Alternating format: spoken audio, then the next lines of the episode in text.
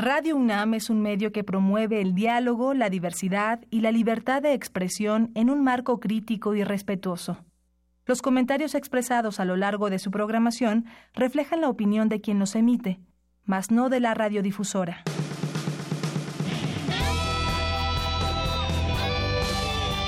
Prisma RU. Relatamos al mundo.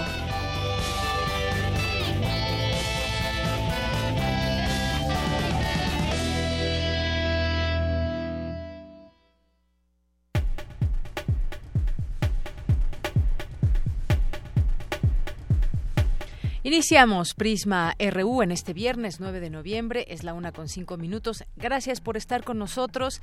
Lo invitamos todo el equipo a que se quede con nosotros y nos acompañe de aquí a las 3 de la tarde. Habrá mucha información, eso sí les prometemos, información universitaria. Hay ya un centro de acopio en, apoyo a la caravana migrante. También algunos de ellos ya comenzaron a salir, continúan su viaje hacia el norte. Vamos a tener en este espacio, hoy que es viernes, el Observatorio Ciudadano de Coyoacán. Hoy vamos a platicar con Enrique Semo, que hará un balance sobre las dificultades y logros de Andrés López, Andrés Manuel López Obrador a tres semanas de tomar protesta el próximo 1 de diciembre. Eh, vamos a platicar también con Javier Contreras, que es nuestro analista político, para hablar varios temas. Entre ellos, pues, este el consumo, está el consumo de la cannabis, que eh, cuál es la jurisprudencia sobre este consumo personal y la iniciativa de ley para su regulación. ¿Hacia dónde vamos con esta iniciativa? Eh, también, ¿cómo sale México evaluado en los derechos humanos? Como desde hace muchos años, pues no sale bien evaluado. Las elecciones intermedias en Estados Unidos, qué significa el triunfo de los demócratas. Vamos a platicar también sobre eh, un libro este que tengo aquí en mis manos, el libro de lo paranormal de Mario Mendoza, que es un escritor colombiano y bueno, pues ha escrito por lo menos 15 libros y con él tuvimos oportunidad de platicar, así que en un momento vamos a, tenerles esta entrevista. Vamos a tener también... Eh, información sobre música en Melomanía RU con Dulce Wet que nos tiene invitaciones como todos los viernes para que pasemos un gran fin de semana eh, melómano. Así que no se lo pierdan, tendremos también aquí en la sección de cultura, tendremos a Norma Muñoz Ledo, que es escritora, que nos va a platicar sobre el libro Peligro de Suerte. Y bueno, pues quédese con nosotros, no nos resta más que invitarles. Nos vamos ahora a nuestro resumen informativo. Relatamos al mundo. Relatamos al mundo. Bien, hoy viernes 9 de noviembre, en los temas universitarios, la UNAM produce los mejores recursos humanos e investigación para atender las necesidades del país, aseguró el rector Enrique Graue. Mi compañera Virginia Sánchez nos tendrá los detalles. Académicos abordan el tema de cómo y para qué se genera conocimiento. Cristina Godínez con la información más adelante. La UNAM abre centro de acopio, les decía, para migrantes. Se ubica en el estacionamiento de Universum. Más adelante, Dulce García aquí también nos tendrá los detalles. En el último día del seminario internacional La transformación histórica del régimen mexicano se trató el tema de la corrupción y renovación moral. Cindy Pérez Ramírez estuvo ahí y nos ampliará esta información. En los temas nacionales, como lo habían acordado ayer en la asamblea, en una asamblea, algunos integrantes de la caravana salieron del estadio José Martínez Palillo para iniciar su trayecto rumbo a Querétaro, para de ahí enfilarse a la ciudad fronteriza de Tijuana, Baja California, para pedir refugio al gobierno de Estados Unidos. Un cuarto grupo de 200 centroamericanos aproximadamente ingresó al país de manera indocumentada este viernes en su intento por llegar a los Estados Unidos. Conagua identificó que la falla que ocasionó el paro de suministro más largo de la historia del sistema Kutsamala fue el deficiente anclaje de la K invertida que se conectaría a la línea 2 y cuya fijación exacta era clave para que la línea 1 no se moviera con la presión del bombeo de agua.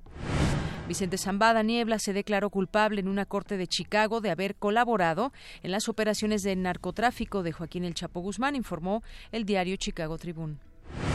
El directorio del Fondo Monetario Internacional recomendó a México continuar con la reforma energética y la participación privada en el sector para atraer más inversiones al país, así como fortalecer la recaudación de impuestos y reducir la pobreza. De aprobarse la iniciativa de eliminar 19 comisiones bancarias propuesta por Morena, los ingresos de la banca comercial por cobro de comisiones se reducirían a la mitad, calculó la Conducef. Y en los temas internacionales, el presidente de Estados Unidos, Donald Trump, firmó una proclama que en la práctica ayudará a impedir que migrantes legales, ilegales, perdón, que crucen la frontera desde México califiquen para obtener asilo. Las peticiones de asilo en México y cinco países de Centroamérica han subido 63% en 2018, según un informe de la Organización de los Estados Americanos. Hoy en la UNAM, ¿qué hacer y a dónde ir? No te puedes perder hoy la presentación de la novela El telar de la reina, del escritor especialista en novelas históricas Yuri Zambrano, quien plantea que a este planeta lo manipulan ocho titiriteros que nos mueven en sus hilos como si fuésemos fichas de ajedrez, engañando a los medios y gobiernos, forjando el llamado nuevo orden mundial a punta de guerra, destrucción y barbarie. Tras 10 años de investigación, el autor parte de hechos reales que involucran al desorden mundial con un tratamiento narrativo del tiempo muy especial, viajando desde las primeras tablas de arcilla escritas por el hombre hasta nuestro actual intento de civilización. No te pierdas esta presentación hoy a las 19 horas en la sala A de la Facultad de Filosofía y Letras. Disfruta hoy de una tarde de cine con la proyección del clásico El show de terror de Rocky, del director Jim Sharman, película que trata sobre una pareja recién prometidos, quienes, tras una avería en su coche, se ven obligados a pasar la noche en la aislada mansión del Dr. Frankfurter, que celebra una convención de transilvanos con motivo de la creación de su criatura, Rocky Horror, un hombre perfecto cuyo medio cerebro pertenece a un delincuente juvenil. Este largometraje es un musical rock que honra y hace mofa de las películas de ciencia ficción. No te pierdas este clásico del cine hoy a las 19 horas en el Cinematógrafo del Chopo. La entrada es libre. Hoy es viernes de música en la sala Julián Carrillo. No te puedes perder el concierto de Los Tamales, ensamble que se dedica a crear música de su propia inspiración sin ningún tipo de prejuicio, buscando mostrar los rasgos característicos de la cultura chilanga, mezclando elementos mexicanos, citadinos y regionales con la cultura cosmopolita a la que se tiene acceso en la gran ciudad de México. Este recital es apto para todo público. Asiste hoy a las 21 horas a la sala Julián Carrillo, ubicada en Adolfo Prieto 133, Colonia del Valle. La entrada es libre y el cupo limitado o sigue la transmisión por el 96.1 de FM.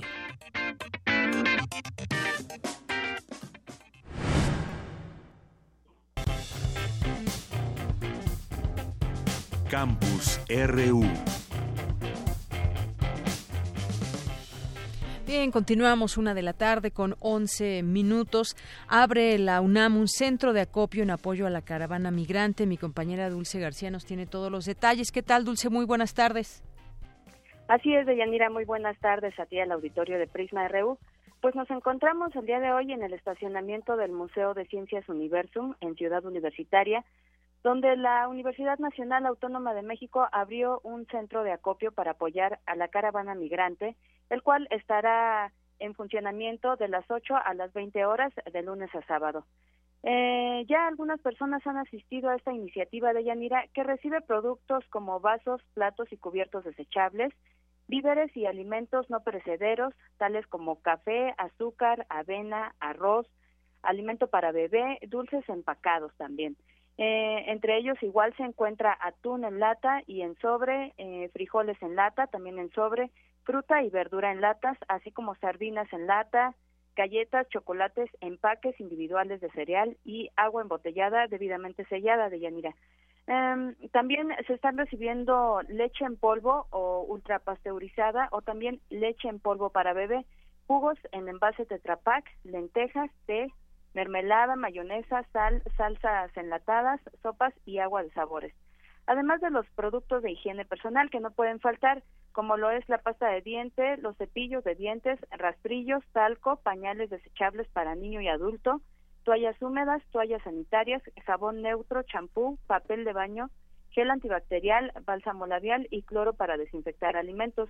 Y también se pueden llevar biberones y juguetes nuevos. Deyanira, de esta manera la UNAM eh, se solidariza con las personas migrantes que se encuentran actualmente en la Ciudad de México en el albergue del Estadio Jesús Martínez Palillo. Eh, les recordamos también que una segunda caravana de migrantes se encuentra en Oaxaca y otra más ingresó el día de hoy a México. Ambas tienen la intención de reunirse con esta primera que va rumbo a los Estados Unidos, como bien lo comentabas hace un momento. Así es que hay que estar, pues, como bien lo dice la UNAM, solidarizándose con estas personas. Así es, Dulce, pues muchas gracias. Ahí están todos los productos con los que puede apoyar la gente que así lo desee en este centro de acopio. Y bueno, pues eh, muchos de estos productos, todos ellos ayudan a hacer un camino pues más liviano. Sabemos que aquí en la Ciudad de México han tenido una estadía con muchos servicios, pero no en toda la caravana ha sido así, ni será de esta manera. Y bueno, pues entre las cosas que llevan, que son mochilas y demás, puedan llevar algunos de estos productos, como decías, de higiene personal y algunos alimentos. Así que, pues muchas gracias, Dulce, por esta información. Claro que sí, Yanira. Gracias a ti. Buenas tardes. Muy buenas tardes, Dulce García. Vamos ahora con mi compañera Cindy Pérez Ramírez. En el último día del Seminario Internacional La Transformación Histórica del Régimen Mexicano, se trató el tema de la corrupción y renovación moral. Adelante, Cindy. Así es, Yanira. Muy buenas tardes. En esta jornada se habló de un tema de suma importancia en nuestro país, la corrupción Actualmente ocupamos la posición 133 en el índice global de corrupción y le cuesta al país cerca del 9% del Producto Interno Bruto. Stephen Morris, académico de la Middle Tennessee State University, recordó que los escándalos como la Casa Blanca, Oderbrecht, la estafa maestra, entre otros, agregaron la percepción de impunidad y afectó la imagen de Peña Nieto como reformador. Vamos a escucharlo. Él fue rebasado por organizaciones de la sociedad civil y la oposición. Incluso su leyenda será más asociado con proteger a algunos aliados de él a como de lugar, obstaculizar la implementación del Sistema Nacional Anticorrupción y seguir las corruptelas en cambio por la aprobación del Sistema Nacional Anticorrupción. Así creando la pauta para López Obrador y Morena en la elección de julio. Entonces, si nunca el público ha mostrado tantas altas esperanzas de que el nuevo gobierno acabara con la corrupción, ahora el gobierno de López Obrador, Morena y sus aliados en Juntos Haremos Historia tiene todo el poder necesario para hacer los cambios. López Obrador llegará a la silla presidencial con un nuevo sistema anticorrupción existente. Una gran parte de la tarea anticorrupción para AMLO y Morena no será crear nuevas normas, nuevas instituciones y nuevos programas, sino de implementar el nuevo sistema. En el evento también estuvo presente Santiago Nieto Castillo, próximo titular de la Unidad de Inteligencia Financiera de la Secretaría de Hacienda, quien se refirió a la transición de la Procuraduría General de la República a una Fiscalía General de la República Autónoma e Independiente. Recordemos que hace unos días se dio a conocer un predictamen elaborado por legisladores de las Comisiones Unidas de Justicia y Estudios Legislativos del Senado para la expedición de la Ley Orgánica de la Fiscalía General de la República. Aquí sus palabras. En ningún momento se señala que va a haber una transición hasta 2027. Eso es una fake news.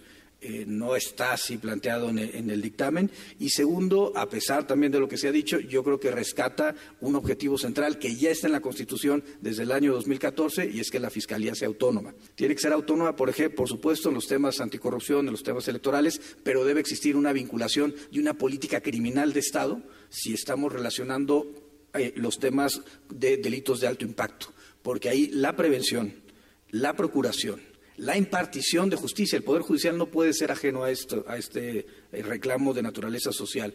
Eh, la ejecución eh, de las y de la ejecución de las penas se encuentran íntimamente relacionadas y forman parte de un mismo esquema de una política criminal de Estado que tiene que combatir en este momento, por supuesto, la violencia y la delincuencia organizada, pero también la corrupción. Deyanira, pues este fue el reporte del Seminario Internacional La Transformación Histórica del Régimen Mexicano. Muy bien, pues como siempre también han seguido, siguieron aportando durante estos días datos muy interesantes. Hoy ese tema de la corrupción en la que hay muchas expectativas, pues hay ya algunas propuestas. Decía también uno de los de los ponentes que han sido rebasadas las expectativas, que hay muchas esperanzas para el próximo gobierno, pero pues tendremos que irnos contacto para pues eh, conocer de cerca cómo es que se piensa acabar con con el tema de la corrupción, por ejemplo, y cómo nos, nos subimos también ese barco para terminar con este, con ese tema que lacera a la población mexicana. Muchas gracias, Cindy. Muy buenas tardes. Muy buenas tardes. Y nos vamos ahora a la cantera RU con mi compañera Virginia Sánchez. En esta ocasión entrevistó a Salvador Vadillo, estudiante de la Facultad de Química, tercer lugar en Campeonato Mundial de Nado con aleta. Así que escuchemos esta entrevista que es parte de pues de esta sección que en donde se encarga mi compañera Virginia de entrevistar a algún estudiante o algún egresado de la UNAM joven que haya destacado. En este caso, pues es un deportista destacado. Adelante.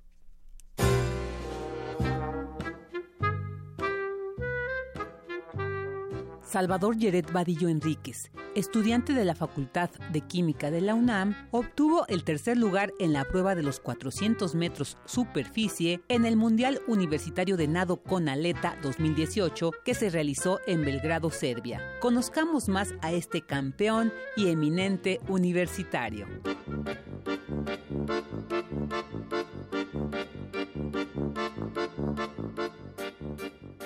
Mi nombre es Salvador Yeret Vadillo Enrique. Nací el 5 de junio de 1990 en la Ciudad de México. Cuando era pequeño a mí me gustaba muchísimo jugar cosas que tuvieran que ver con correr, saltar, eh, cuestiones físicas. Y en cuanto a juegos de mesa, me gustaba muchísimo las damas inglesas. Yo aprendí a nadar a la edad de tres años, casi casi forzosamente, y posteriormente a los ocho fue que volví a tomar clases de natación y de ahí poco a poco fui subiendo mi rendimiento. Empecé en competencias chiquitas, competencias de, a nivel delegacional y en mi último año de la escuela primaria eh, estuve en una de las pocas primarias del gobierno de la Ciudad de México que cuentan con alberca. Pertenecí ahí al equipo de natación, aparte de estar en el equipo que ya estaba en la delegación Iztapalapa. Y la entrenadora de, del equipo era seleccionada en nado con aleta. Vio, yo creo que vio algunas cualidades en mi patada de delfín y es como me invita a formar parte de su equipo de nado con aleta. Yo tendría aproximadamente 12 años y ya de ahí me enamoré de la monoaleta.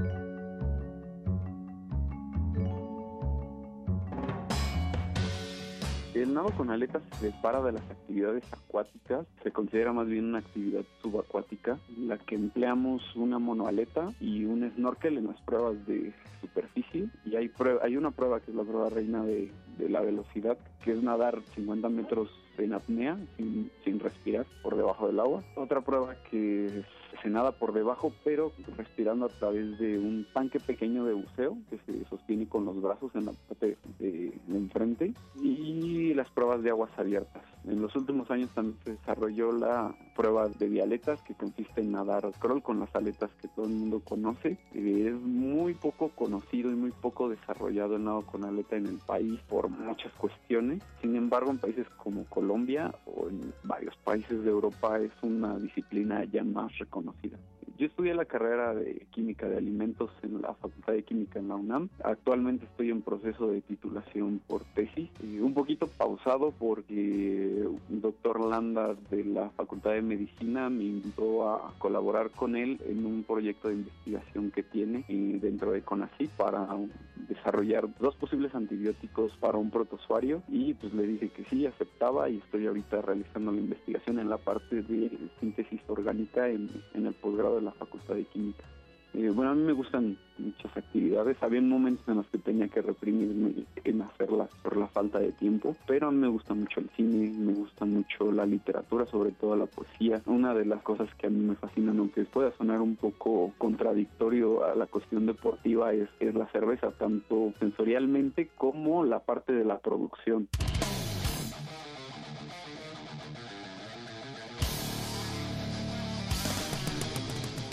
En cuanto a música, sí soy un poco variado, pero también soy quizá un poco intolerante. Pero me gusta muchísimo la música balcana, me gusta mucho el, la música de autor, me gusta mucho el rock, me gusta mucho el metal. Aunque ahorita en este momento podría decir que mi, mis músicos favoritos son Joaquín Sabina y, y Joan Manuel Serrat. Para mí ha sido muy, muy importante el poder tener la oportunidad de salir a representar a México en competencias y también el traerle medalla a México. Resulta un reto por muchas razones. Una, la parte parte deportiva y la parte académica, que es, digamos, en sí el, el reto que una, una persona se enfrenta, ¿no? El, su desarrollo como persona y además su desarrollo como deportista. Pero también ha sido para mí un reto bastante fuerte el poder conseguir recursos, por lo mismo de que no es un deporte tan conocido, un deporte que no se encuentra en las primeras planas, que no es un deporte olímpico. Por parte de las instituciones es difícil conseguir apoyo, entonces hay que estar buscando cómo generar recursos para ir a los campeonatos.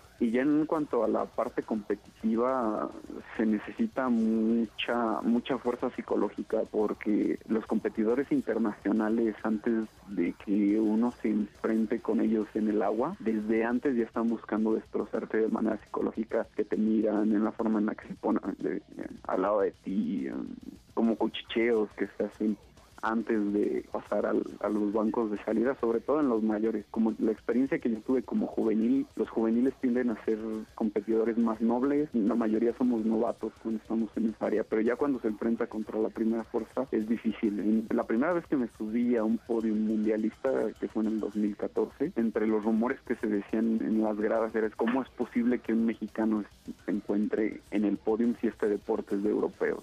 Cositas así son las que me llenan de satisfacción. Yo puedo estar agradecido con muchísimas personas, por todos los problemas que he tenido que cruzar a lo largo de mi carrera deportiva. La lista sería inmensa pero sí he de agradecerle a algunas personas muy puntuales. En primer lugar sería mi madre, que fue la que me impulsó desde el inicio a ser deportista de alto rendimiento. Eh, segundo lugar, y, pero no menos importante, al profesor Raúl Porta, que me entrenó durante nueve años, que desafortunadamente falleció en el 2016. A mi actual entrenador, Julio César Fuentes, que es entrenador de natación de la UNAM, y en general a las autoridades de la universidad, tanto de mi facultad como del deporte, porque me han apoyado sobre todo en los últimos años de mi carrera, que ha sido cuando he tenido mejores resultados.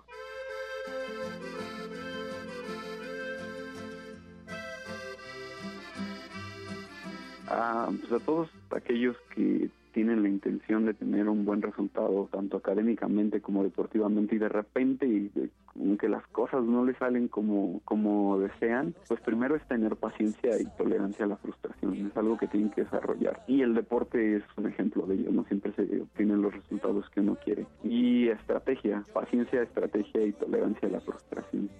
Es lo que yo les sugeriría que desarrollar y nos dieron las 10 y las 11 las 12 y la 1 y las 2 y las Para Radio UNAM, Rodrigo Aguilar y Virginia Sánchez. Nos encontró la luna.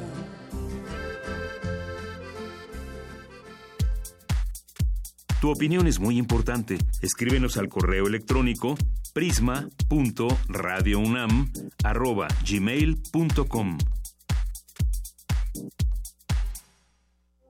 Queremos escuchar tu voz. Nuestro teléfono en cabina es 55 36 43 39. La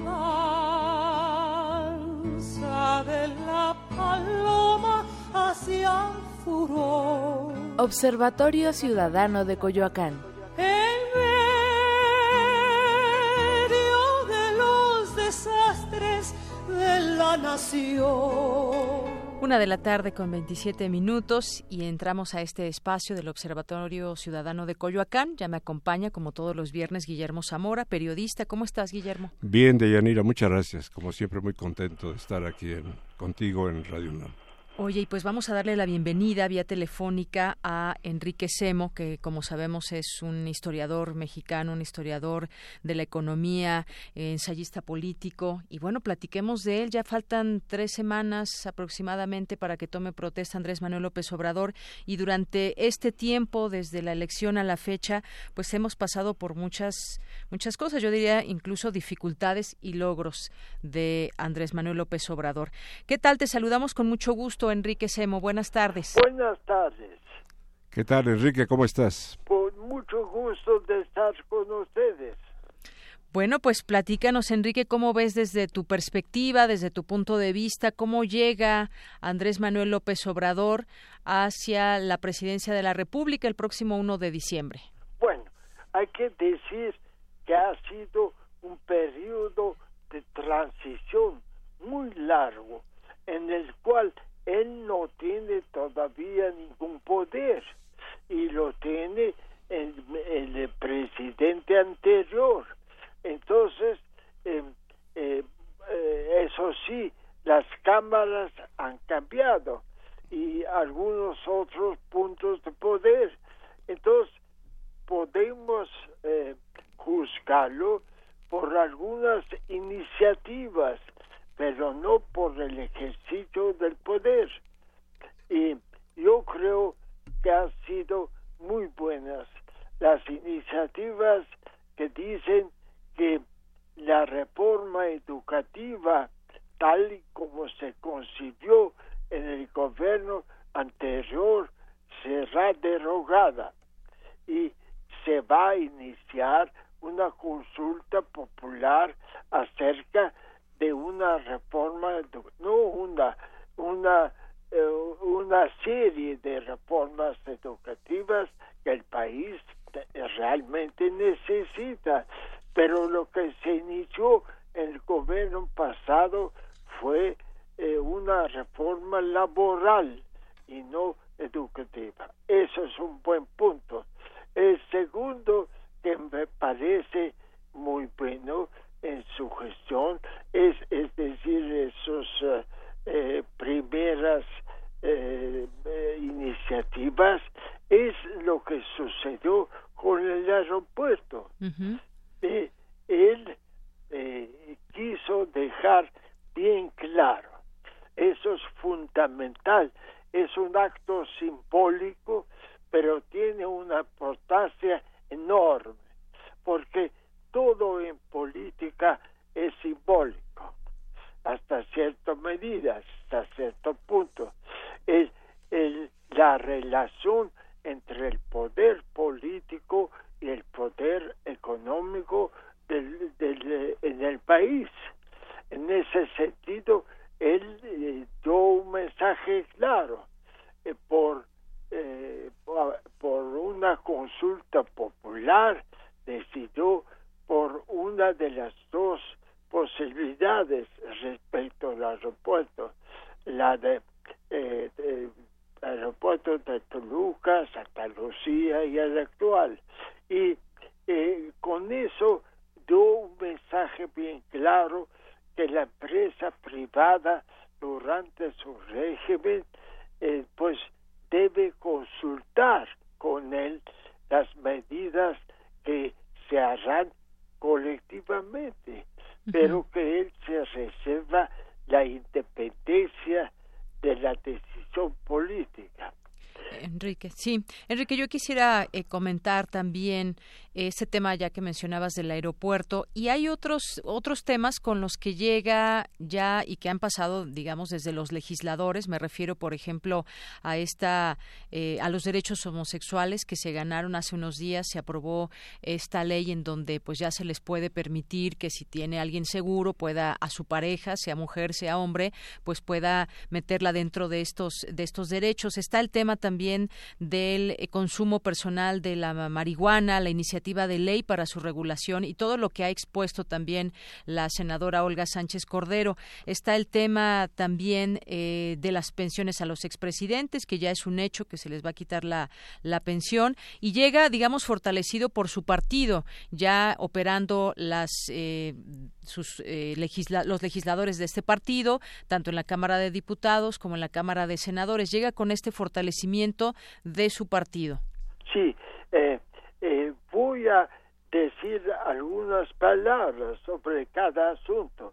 Eh, en lo que respecta el respeto a los homosexuales, en el, respeto de su condición y el derecho a seguro, es un acto también de gran importancia, porque eh, ratifica que el matrimonio entre homosexuales es en cierta medida eh, tan eh, tan aceptable como el matrimonio de heterosexuales. Y por lo tanto debería tener los mismos derechos. Y en lo que respecta a la a la entrada de los eh, de las eh, pensiones a los presidentes también es un acto simbólico de gran gran importancia. Es decir, la presidencia otorga privilegios de, eh, de función mientras es presidente. Eh, se tienen muchos privilegios en ese sentido, algunos de ellos son completamente necesarios a la función, al ejercicio de la función. Una vez que el individuo ha dejado de tener esa función, debe tener los mismos derechos y obligaciones que cualquier ciudadano. Eh, eh, si tiene derecho a una pensión, que sea una pensión regular. Y bueno, él eh, generalmente tiene posibilidad de desarrollar actividades, pero lo simbólico, lo fundamental aquí es que la función de presidente es la que da los derechos a un individuo, no el individuo da los derechos a la presidencia y goza de esos derechos después de su función. Eso es un mensaje a todos los empleados del Estado en el sentido de la igualdad. Eso es un eh, criterio fundamental y que está totalmente ausente en México, la igualdad entre los ciudadanos. Enrique, lo que llama también la atención es, eh, eh, me parece normal, pero de todas maneras afirmo que llama la atención, es la actitud de la oligarquía ante cualquier movimiento que se haga. Eh, por ejemplo, el de ayer, que fue que Monreal habló de que había que bajar las comisiones en, la banca. Eh, inmediatamente se sacudió la, la oligarquía, se, se, cayó la bolsa, se movió, se movilizaron los bancos y esto es eh, algo que puede inquietar porque eh, se siente que están ellos al acecho de cualquier iniciativa en ese sentido de Andrés Manuel. En efecto, hay que ser muy cuidadosos y no tomar iniciativas que, que no sean preparadas eh, eh, rigurosamente antes de hablar sobre un asunto que son eh, como las cuotas que impone el banco a sus clientes, antes de hablar sobre un asunto así, hay que estudiarlo a fondo. Y, pero eh, tampoco hay que tomar un movimiento de la bolsa eh, con gran este con gran terror como si ese movimiento tuviera relación muy muy eh, muy inmediata con la situación de la economía. La situación de la economía no se mide en los movimientos de la bolsa. En todo caso es uno de los indicadores pero no es el indicador fundamental Así es, si ves, sí es que llamó la atención la caída de las acciones de bancos con tan solo el haber mencionado esta propuesta que todavía ni siquiera está presentada como tal ni es un ni es un hecho pero bueno hay que nos quede también esta reflexión hacia dónde de pronto eh, o cuánto cómo es que afecta este tipo de comisiones que cobran los bancos que nunca tienen pérdidas. Una comisión que te cobran puede, pueden hasta cobrarte 30 pesos si sacas dinero de un banco que no te corresponde es una, comisión es una comisión exactamente pero bueno ahí están algunas de las reacciones.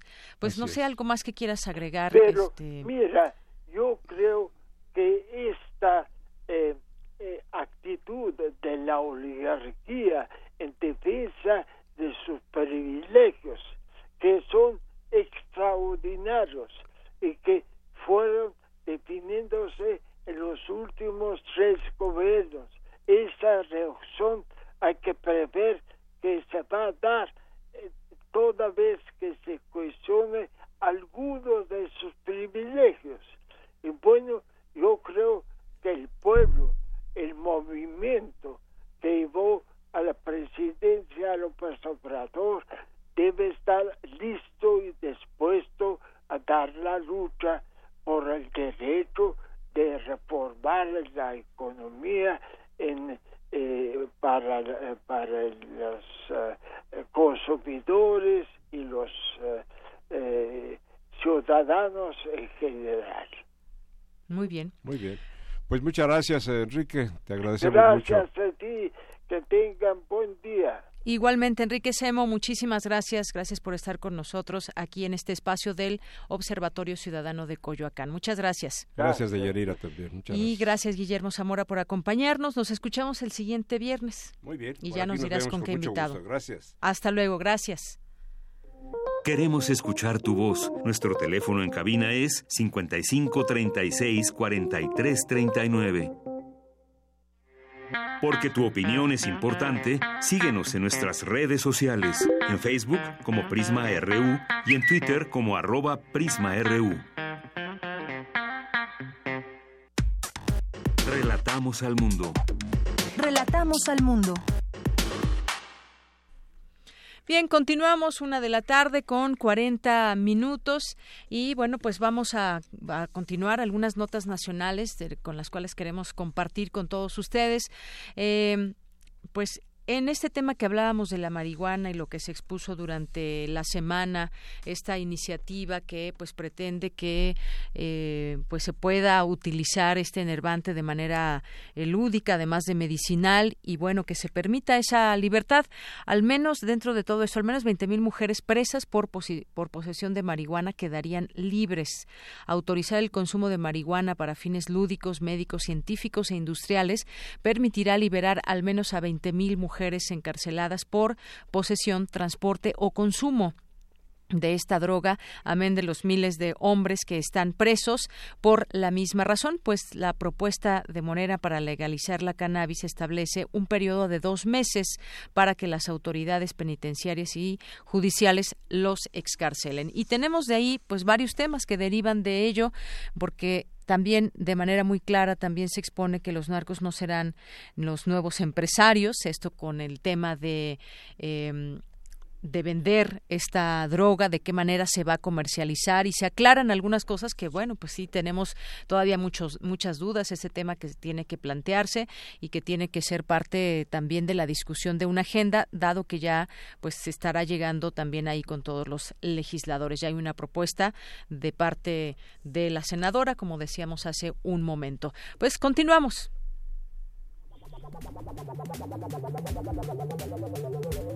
El refractario, RU. Bueno, y en este refractario nos acompaña Javier Contreras. En, en, en, esta ocasión nos acompaña vía telefónica. ¿Cómo estás, Javier Contreras, que es profesor ahí en la FESA Catlán y, bueno, pues tiene una maestría en Derecho y con nosotros aborda pues distintas, distintos temas de la agenda nacional y a veces también tocaremos temas internacionales. ¿Cómo estás, Javier? Muy buenas tardes. Hola, ¿qué tal? Muy buena tarde. Pues hoy, como cada viernes que nos escuchamos, hoy es un gran día para estar vivos. Es importante mencionar, justo como se mencionaba hace un momento, esta jurisprudencia que se ha integrado para el consumo lúdico de, de la marihuana, así como su eventual regulación y posteriormente la apertura para otras drogas. Pensar en esta alternativa como una solución para reducir de alguna manera los índices de violencia y cambiar nuestra percepción acerca del combate al crimen organizado, me parece que nos brindará mejores bases y nuevas técnicas para enfrentar este problema. Así es, Javier. Y bueno, decía yo que esto va a traer como consecuencia, debe traerlo, un debate nacional sobre ese tema en el que no todos, no todos están de acuerdo en los términos en que se hace esta propuesta y esta iniciativa. Decíamos que con esto también, acompañado de, viene este tema de, pues mucha gente que está en la cárcel por posesión, por incluso haber fumado marihuana en la calle y que también se daría esta especie de amnistía que ya se ha llamado esta, esta palabra que a muchos no, no acaba de gustarles o no acaba de entenderse. Y por otra parte también eh, la legalización del consumo, producción y comercialización, pues no, no es que los narcotraficantes pues estén ahora en este tema como negocio, ni mucho menos. Debemos entenderlo todo muy bien porque pues si no se haría pues una mala información o se daría una mala información, pero sobre todo hay que ir entendiendo por qué nace, cómo nace este tema, esta propuesta. Sabemos que uno de los temas muy fuertes que está enfrentando México es el del narcotráfico y hacia allá se apunta esta iniciativa a acabar con el narcotráfico o por lo menos intentarlo a través de esta, estas vías. Bueno, efectivamente, cuando hablamos en específico de este último amparo que se concedió para la integración de la jurisprudencia, pues se entiende como este consumo lúdico de la marihuana, pero pensar ya en una estrategia completa de seguridad, como lo ha mencionado la misma todavía senadora y futura secretaria de Gobernación, Olga Sánchez Cordero, por su parte el próximo secretario de Seguridad Pública, Alfonso Durazo, pues nos permitirá trabajar de una manera distinta con el tema de drogas. Por supuesto que hablar de el crimen organizado desde un perfil empresarial pues no sería lo adecuado lo correcto para esta temática. Eso en realidad va de permitirle a los ciudadanos generar su propio consumo, hacer el sembradío de sus plantas, en este caso ya cuando se apruebe la iniciativa. Por lo pronto, lo que tendrían que hacer los usuarios de, de drogas, en este caso de cannabis, sería pedir el permiso a la COFEPRIS para que se los nieguen, eventualmente tramitar el amparo y entonces ya con el amparo derivado de esta integración de jurisprudencia podrán llevar a cabo pues esta siembra para el consumo personal.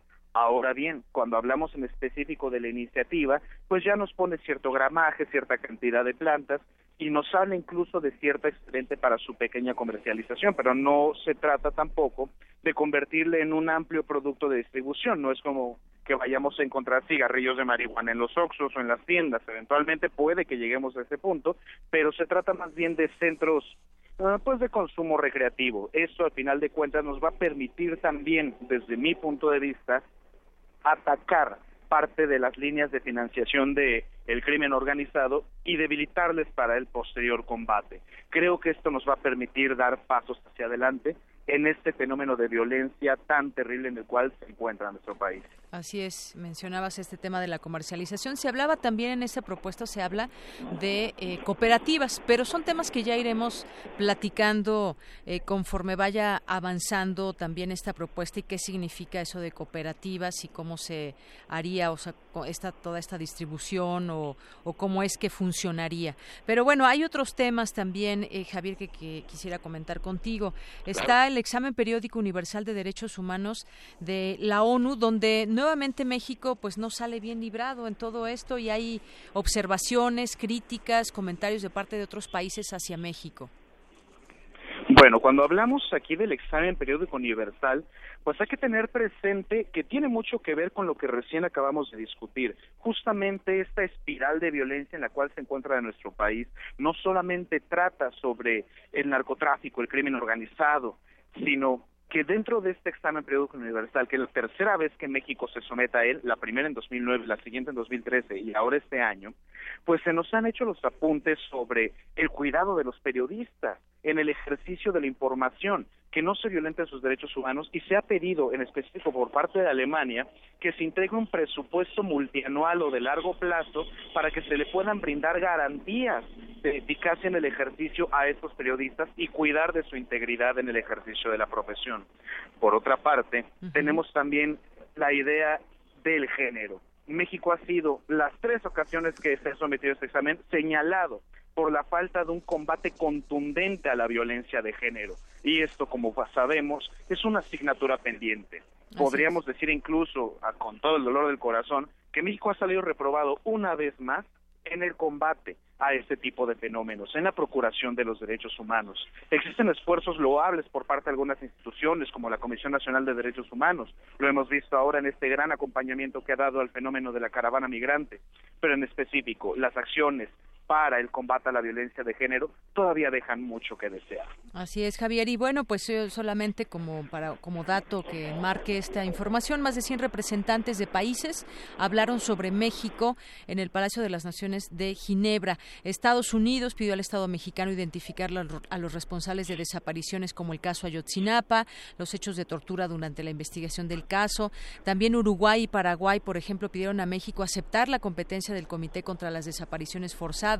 Australia, en su oportunidad, señaló la preocupación porque México no tenga hasta ahora una Fiscalía General independiente. Y así algunas otras naciones como Madagascar, Malasia, señalan que México persiste la pobreza, la pobreza extrema y la discriminación hacia sectores como niños, migrantes o indígenas que no tienen recursos. Y bueno, pues rápidamente tenemos un minuto, Javier, para eh, que nos dé su opinión sobre pues las elecciones intermedias en Estados Unidos, el triunfo de los demócratas en la Cámara de Representantes, no así en el Senado. Bien, esto es algo importantísimo para México. ¿Por qué? Todos conocemos pues cuál es el temperamento y la política que encabeza el presidente de los Estados Unidos de América, Donald Trump, pero con estas elecciones intermedias donde pierden el control de la Cámara Baja, de la Cámara de Representantes, puede que las asignaciones presupuestales que se tenían planeadas para proyectos como el muro, para ciertas políticas migratorias en, en carácter interno, ya no se puedan llevar a cabo. El juego legislativo en Estados Unidos va a evitar justamente que estas medidas que tenía en mente el presidente queden en la congeladora legislativa. Recordemos algo, legislar no es gobernar, sin embargo, facilita muchísimo para los poderes ejecutivos el ejercicio de gobierno. Ahora, por otra parte, el hecho de que los republicanos hayan mantenido el control del Senado y en particular por el voto de desempate que poseen con el presidente del Senado, que es el vicepresidente de los Estados Unidos, permitirá a los republicanos, en específico a Donald Trump, manejar temas de política exterior, por ejemplo, la ratificación de los tratados internacionales, como ahora el recién negociado TEMEC o USMCA por sus siglas en inglés. Hay que tener presente que con esta derrota electoral que sufrieron los republicanos en la Cámara de Representantes, puede que se radicalice el discurso. Y ese TEMEX, si bien no considero yo que esté en riesgo su ratificación, sí podría dificultar o ocuparse como moneda de cambio político para eventuales negociaciones, particularmente con México para los temas migratorios. Muy bien. Bueno, pues Javier, te agradezco mucho estos eh, temas que compartas con nosotros, tu óptica, tu análisis. Te esperamos el próximo viernes aquí en cabina. Por supuesto que sí. Un saludo al amable auditorio. Cuídense mucho y que tengan un excelente fin de semana. Igualmente. Hasta luego, Javier Contreras. Muy buenas tardes. Muy buenas tardes.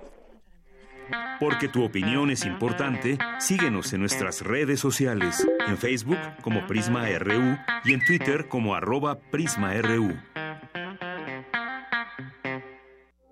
Queremos escuchar tu voz. Nuestro teléfono en cabina es 55 36 43 39. Cultura RU. Bien, continuamos una con 51 minutos y vamos a la sección de cultura. ¿Qué tal, Tamara Quiros? Muy buenas tardes. Deyanira, muy buenas tardes. Qué gusto saludarlos a través de esta frecuencia de Radio UNAM.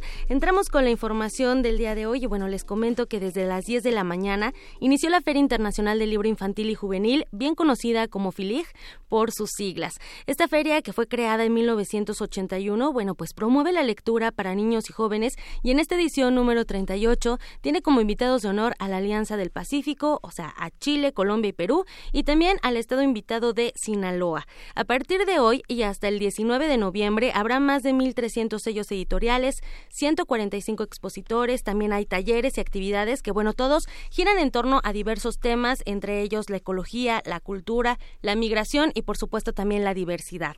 No, no nos vamos a, quedar atrás y no, no, no nos podemos ir este fin de semana sin brindarles algunas recomendaciones literarias y hoy vamos a platicar con Norma Muñoz Ledo. Ella es escritora y fue guionista de televisión. También es autora de Mamá Tlacuache, Supernaturalia, Polvo de Estrellas y hoy nos va a hablar de su trabajo literario más reciente, Peligro de Suerte.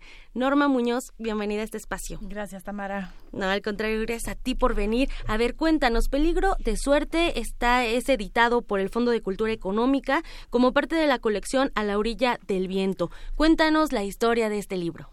Pues mira, es un libro que habla de los cambios. Y eh, pues el papá inicia con que el papá eh, de la familia Pachón eh, pierde su empresa y se queda con muchas deudas. Entonces su vida cambia radicalmente, pues, su vida, una vida acomodada. Su vida económica. Su, su nivel socioeconómico pues se va, se va para el suelo. Tienen que cambiarse de casa, los chicos se cambian de escuela, este, la mamá entra a trabajar, porque él, él no encuentra un empleo porque pues, ya no es muy joven nunca había sido empleado porque siempre había sido, tenía sus propios negocios. Entonces él se empieza a deprimir bastante. Entonces, bueno, pues es un, escenario eh, un poco fuerte. Eh, y yo creo que es un escenario que vive mucha gente, la, falta de dinero.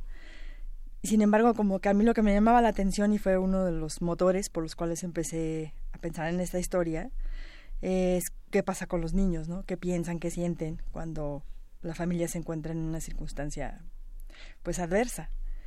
Y eh, en general hay muchos temas que se hablan en el libro, muchos, muchos, muchos.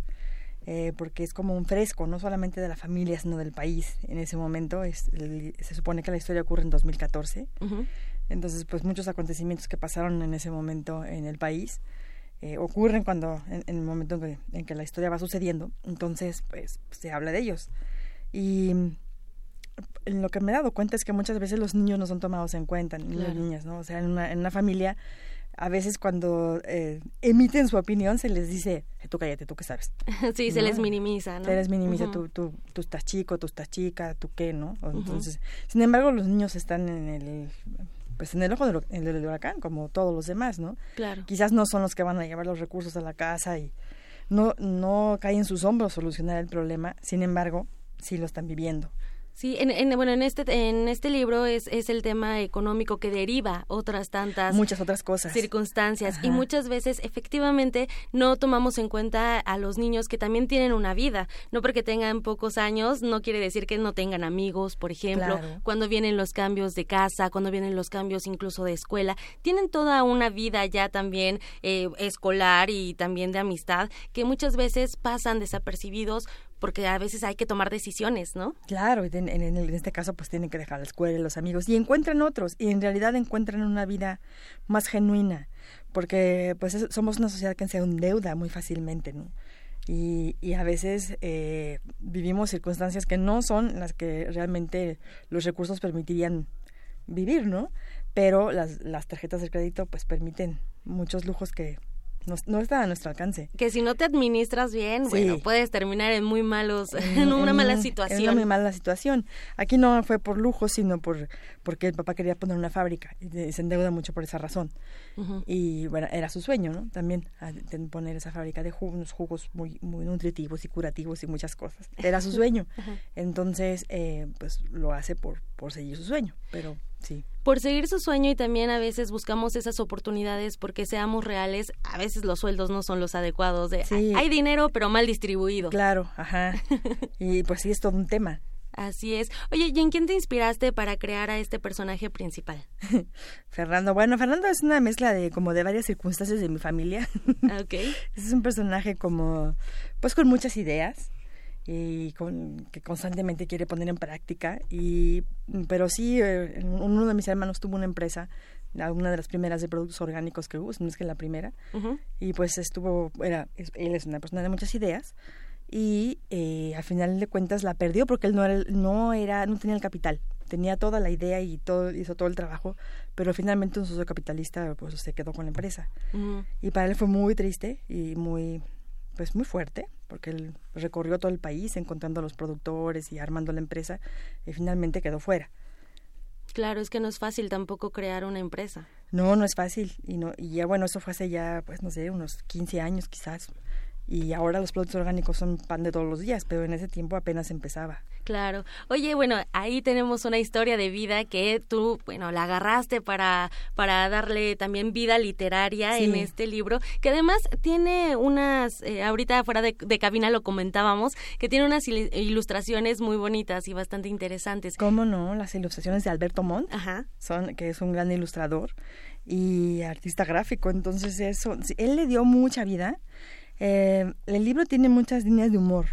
Esa es una cosa intencional. Si está escrito con mucho humor, porque si no sería una tragedia así, un drama total. Sí. Entonces tiene muchas, eh, muchas líneas de humor que él rescata y le da con eso le da vida a la historia. Bueno, que tú también eh, tu trabajo se ha enfocado a esto, ¿no? también como a ese humor, ¿no? Que no todo sea trágico sí. y entonces también juegas. La literatura para los niños tiene eso, que puedes jugar con el humor, con la blancura de, de sus almas, que puedes hacer eso a través de la literatura infantil. ¿A partir de qué edad recomiendas este libro, Norma? Pues mira, como es un libro bastante extenso, como tú ya lo viste, es un libro gordito, está recomendado más o menos para niños de 10 años en adelante. Yo creo que el asunto es que les guste leer, que les guste clavarse con una historia que a muchos niños les gusta. Y pues más o menos esa es la edad, de 10 para adelante. Y qué importante también, a veces los papás eh, buscan recomendaciones literarias para sus hijos y yo creo que también la FILIG, bueno, abre este espacio para que los, los papás vayan y digan, bueno, a ver, aquí están las opciones, aquí están los libros, tú agárralos cuando quieras, tú apropiate de esos libros, ¿no? También para que les digan hacia sus hijos. Y tú vas a estar en la FILIG. Voy a estar en la FILIG, que bueno, yo les recomiendo mucho que vayan porque es una fiesta de los libros para niños y jóvenes.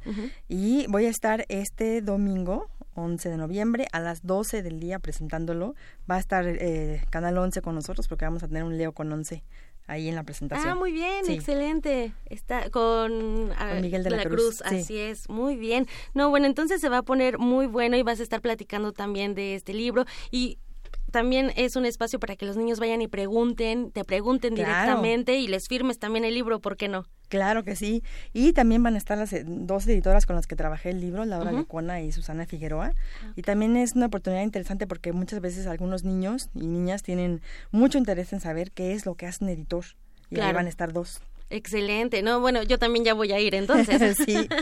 Muy bien, Norma Muñoz Ledo, pues muchísimas gracias por platicarnos de esta historia que plasmas en este en este nuevo libro, Peligro de suerte, bajo el sello del Fondo de Cultura Económica.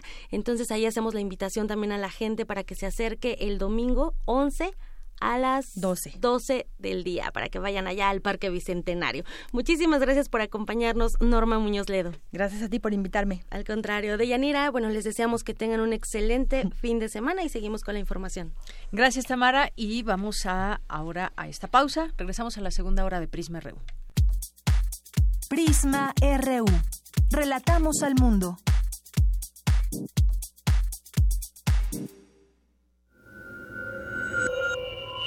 Escuchas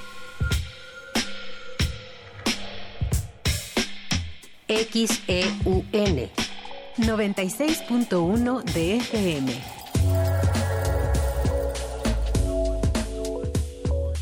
Transmitiendo desde Adolfo Prieto 133, Colonia del Valle, en la Ciudad de México. Radio UNAM. Experiencia sonora.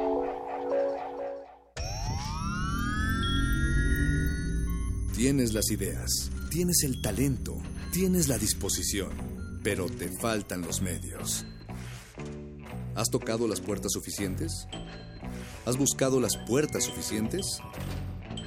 Siempre habrá alguien dispuesto a premiar tu iniciativa y trabajo duro. ¿Buscas una beca? ¿Un premio nacional o internacional? ¿Un financiamiento? Solo necesitas la orientación correcta. Bécame mucho. Toga y birrete para economías en decadencia. Jueves, 20:45 horas por el 96.1 de FM. Radio UNAM.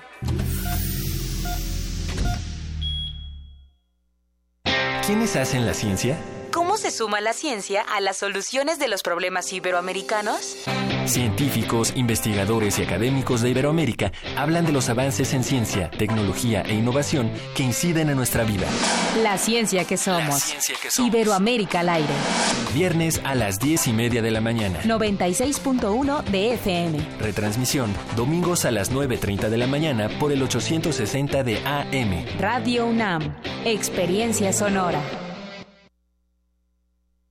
Habla Mirel Montes y Manuel Gómez Morín. Los panistas estamos convencidos que necesitamos un cambio. Un golpe de timón que nos haga retomar nuestra grandeza. Queremos volver a vivir con pasión nuestra militancia. Queremos ser escuchados y que no solamente se nos busque cuando nos necesitan. Estamos ante dos opciones, más de lo mismo o un cambio verdadero. Es la hora del despertar panista. Súmate. Manuel Gómez Morín, presidente. PAN, vota 11 de noviembre. Propaganda dirigida a militantes del Partido Acción Nacional.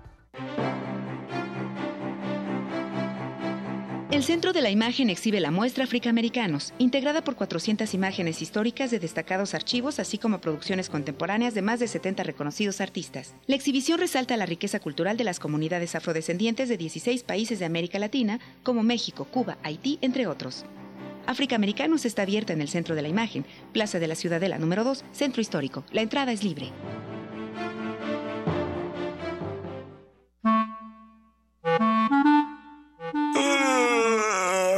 Sábado en la mañana. Traes la pijama puesta, nada que hacer. ¿Sabes qué hora es? Sí. Es hora de Hocus Pocus, un mundo lleno de magia, curiosidades y mucha diversión. Acompáñanos todos los sábados de 10 a 11 de la mañana por el 96.1 de tu FM. Hocus Pocus, la revista de los peques y no tan peques, y en la que la voz principal es la tuya. Forma parte de este espacio de imaginación. Radio UNAM, experiencia sonora.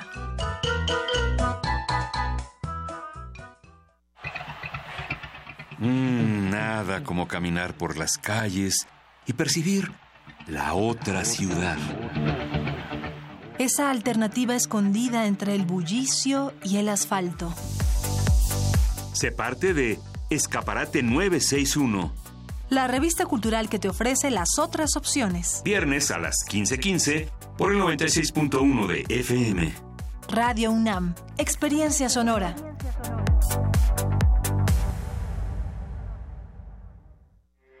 Porque tu opinión es importante, síguenos en nuestras redes sociales, en Facebook como Prisma RU y en Twitter como arroba PrismaRU. Queremos escuchar tu voz. Nuestro teléfono en cabina es 55 36 43 39. Mañana en la UNAM, ¿qué hacer y a dónde ir?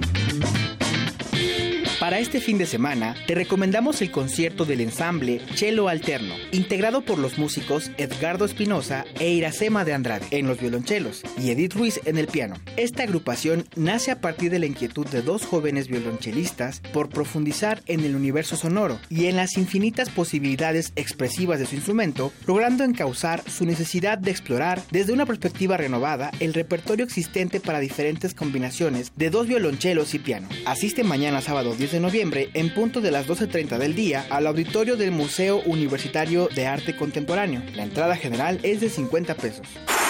Si lo prefieres, te recomendamos la sesión de escucha Rock, que forma parte del ciclo M68, organizado por la UNAM como parte de las actividades conmemorativas del movimiento estudiantil de 1968. En este concierto podrás disfrutar de obras emblemáticas de finales de los años 60, comentadas por el músico, escritor y promotor cultural mexicano José Luis Pacho Paredes, quien fuera baterista de la banda de rock La Maldita Vecindad. Asiste mañana sábado 10 de noviembre al espacio sonoro de la Casa del Lago Juan José Arreola, ubicada en la primera sección del Bosque de Chapultepec. Este próximo 25 de noviembre se realizará la Noche de las Estrellas, que tendrá lugar en Ciudad Universitaria y en más de 100 espacios de la República Mexicana. Este evento contemplará diversas actividades como espectáculos de danza, musicales, conferencias, demostraciones y talleres cuyo propósito será exaltar el conocimiento sobre los distintos fenómenos astronómicos. La entrada es libre a todos los recintos. Consulta los diversos eventos en www.astroscu.unam.mx.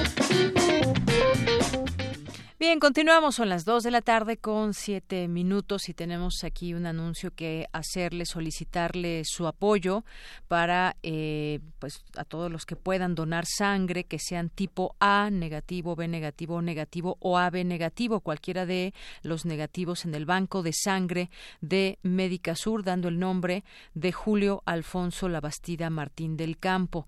Como es A negativo, solo se aceptan tipos negativos y pues es difícil conseguir este tipo de donadores con este tipo de sangre.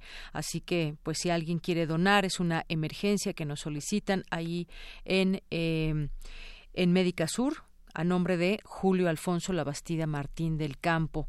Eh, sangre tipo A negativo, B negativo, O negativo o AB negativo. Ojalá que nos puedan apoyar. Muchas gracias.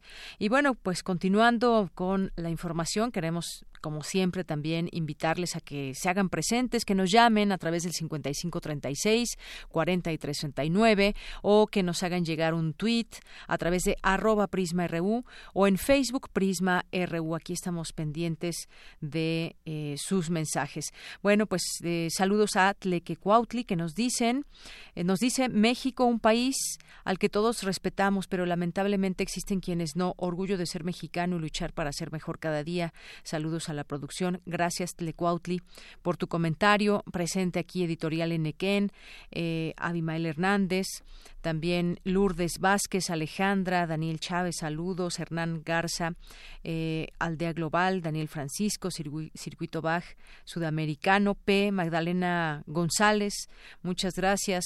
Eh, también Ángel Cruz, siempre presente eh, Adriana Villegas, Paloma G. Guzmán, Luis Alfonso Ramos, que nos dice, no se preocupen, ya les había comentado varias veces y pues aunque me respondieron no me dieron nada, así que ya, no, este tiene que ver con otro, es otro mensaje. Estaba hablando de otra cosa. A ver, ¿quién más nos escribe por aquí? Edgar Chávez García, nos escribe Mónica de Aguilar, El Charco y Quetecuani. Eh, también eh, nos escribe por aquí Mm, Mónica de Aguilar, ya la había mencionado, editorial Enequén también, muchas gracias. Alejandro Cardiel dice con lo de la legalización de la marihuana lúdico, eh, ¿cuál es la lógica? de los 26 gramos de posesión, ¿por qué no 30 o 15 o 50 gramos? Gracias, Alejandro Cardiel. Bueno, vamos a seguir discutiendo este tema porque hay muchas preguntas, no solamente esas, sino muchas otras que debemos seguir despejando para entender el tema tal y como lo proponen, cómo se va a votar y qué finalmente queda como ya en hecho en la realidad. Abimael Hernández nos dice, supongo que los requisitos para poder donar son tener ayuno seis a ocho horas, no haber tomado medicamentos en fechas recientes, no haberse hecho tatuajes, perforaciones o cualquier cosa en el cuerpo de un año a la fecha, etcétera. Si gustan y pueden, donan, compartan y esto pues haciendo eh, el favor de compartir esta información que también tenemos en nuestra en nuestras redes sociales. Giro Pentachi nos dice, oigo en muchos medios que ayudemos con víveres a la caravana migrante. Les pido por, favor que no se olviden de nuestros compatriotas de Nayarit. Suman 180 mil damnificados. Pareciera que no existen. Gracias, Giro Pentachi. También ahí pues se han anunciado también algunos apoyos, aunque efectivamente está tan grave la situación, entre comillas, el gobierno dice que pues cierra el gobierno dado que ha sido rebasado en las eh, necesidades que hay para la población. Gracias por tu comentario. Eh, Alejandro Cardiel nos dice ya estoy aquí listo, ya los extrañaba, muchas gracias. Eh, José Luis Sánchez que nos dice será o no verdad y nos manda una información. Dice estamos dejando de prestar atención a la realidad y el internet está haciéndose rico con un minuto de tu tiempo. Nos manda aquí la, la nota. Gracias José Luis, Hernán Garza y a todos ustedes muchas gracias por escribirnos. Aquí seguimos pendientes de todos sus comentarios. César Soto también por aquí está. Vamos a continuar con la información. Asegura el rector Enrique Graue que la investigación y el conocimiento son fundamentales para que México transite de su estado actual a ser un país desarrollado. Mi compañera Virginia Sánchez nos tiene esta información. Adelante, Vicky. Hola, ¿qué tal, Deyanira? Muy buenas tardes a ti y al auditorio de Prisma RU.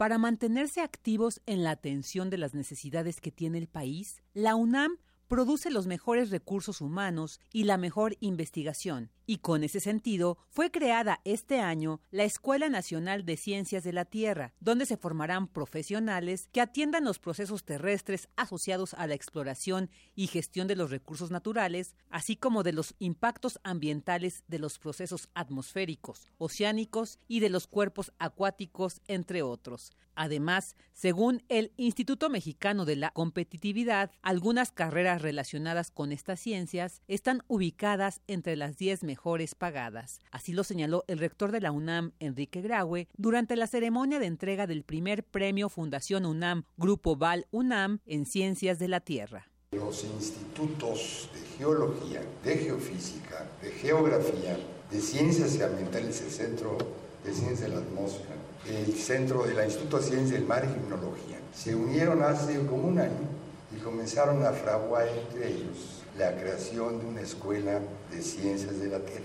que efectivamente es la última escuela creada en nuestra universidad. Y lo hicimos como tenemos muy claro que las ciencias de la Tierra es el futuro del desarrollo de nuestra nación. La importancia estratégica que tienen, sumadas a aquellas de las ingenierías, de las cuales aquí están muchos los representantes, la geológica, la geomática, la petrolera, la metalúrgica, es indudablemente una de las grandes potencialidades de trabajo y donde más necesitamos seres humanos calificados. En tanto, el presidente del Consejo Directivo de Grupo Val, Alberto Balleres, dijo que este premio es un reconocimiento al liderazgo en investigación científica que a nivel nacional ha tenido la UNAM, uno de los elementos necesarios para que nuestro país alcance la grandeza esperada. Estoy convencido de que el tránsito del México actual al estatus de un país desarrollado tiene que sustentarse en bases sólidas de conocimiento e investigación científica propios. Mejores salarios y empleos se consiguen principalmente mediante el crecimiento de la productividad de la economía que se nutre de la mayor calidad educativa de la población y del desarrollo científico y del tecnológico. Nuestro reto social es avanzar aceleradamente a la adopción de nuevas tecnologías para escalar a un nivel de potencia mundial posición a la que México está llamado. Gobierno, universidades y empresas debemos trabajar juntos para lograr un destino de grandeza para nuestro país. Y en representación de los premiados, Brenda Patricia Álvarez Romero, primer lugar en la categoría de tesis de licenciatura, destacó la importancia que este premio puede tener para fomentar en los jóvenes el interés por la investigación y alcanzar mejores niveles en este ámbito, así como en el desarrollo tecnológico y la innovación, lo cual dijo será clave para el crecimiento del país. Deyanira, este es mi reporte. Buenas tardes. Muchas gracias, Vicky. Buenas tardes. Vamos ahora con mi compañera Cristina Godínez. Fundación UNAM organizó el foro Ciencias, Artes y Humanidades en Diálogo. ¿Cómo y para qué se genera conocimiento? Adelante, Cristina.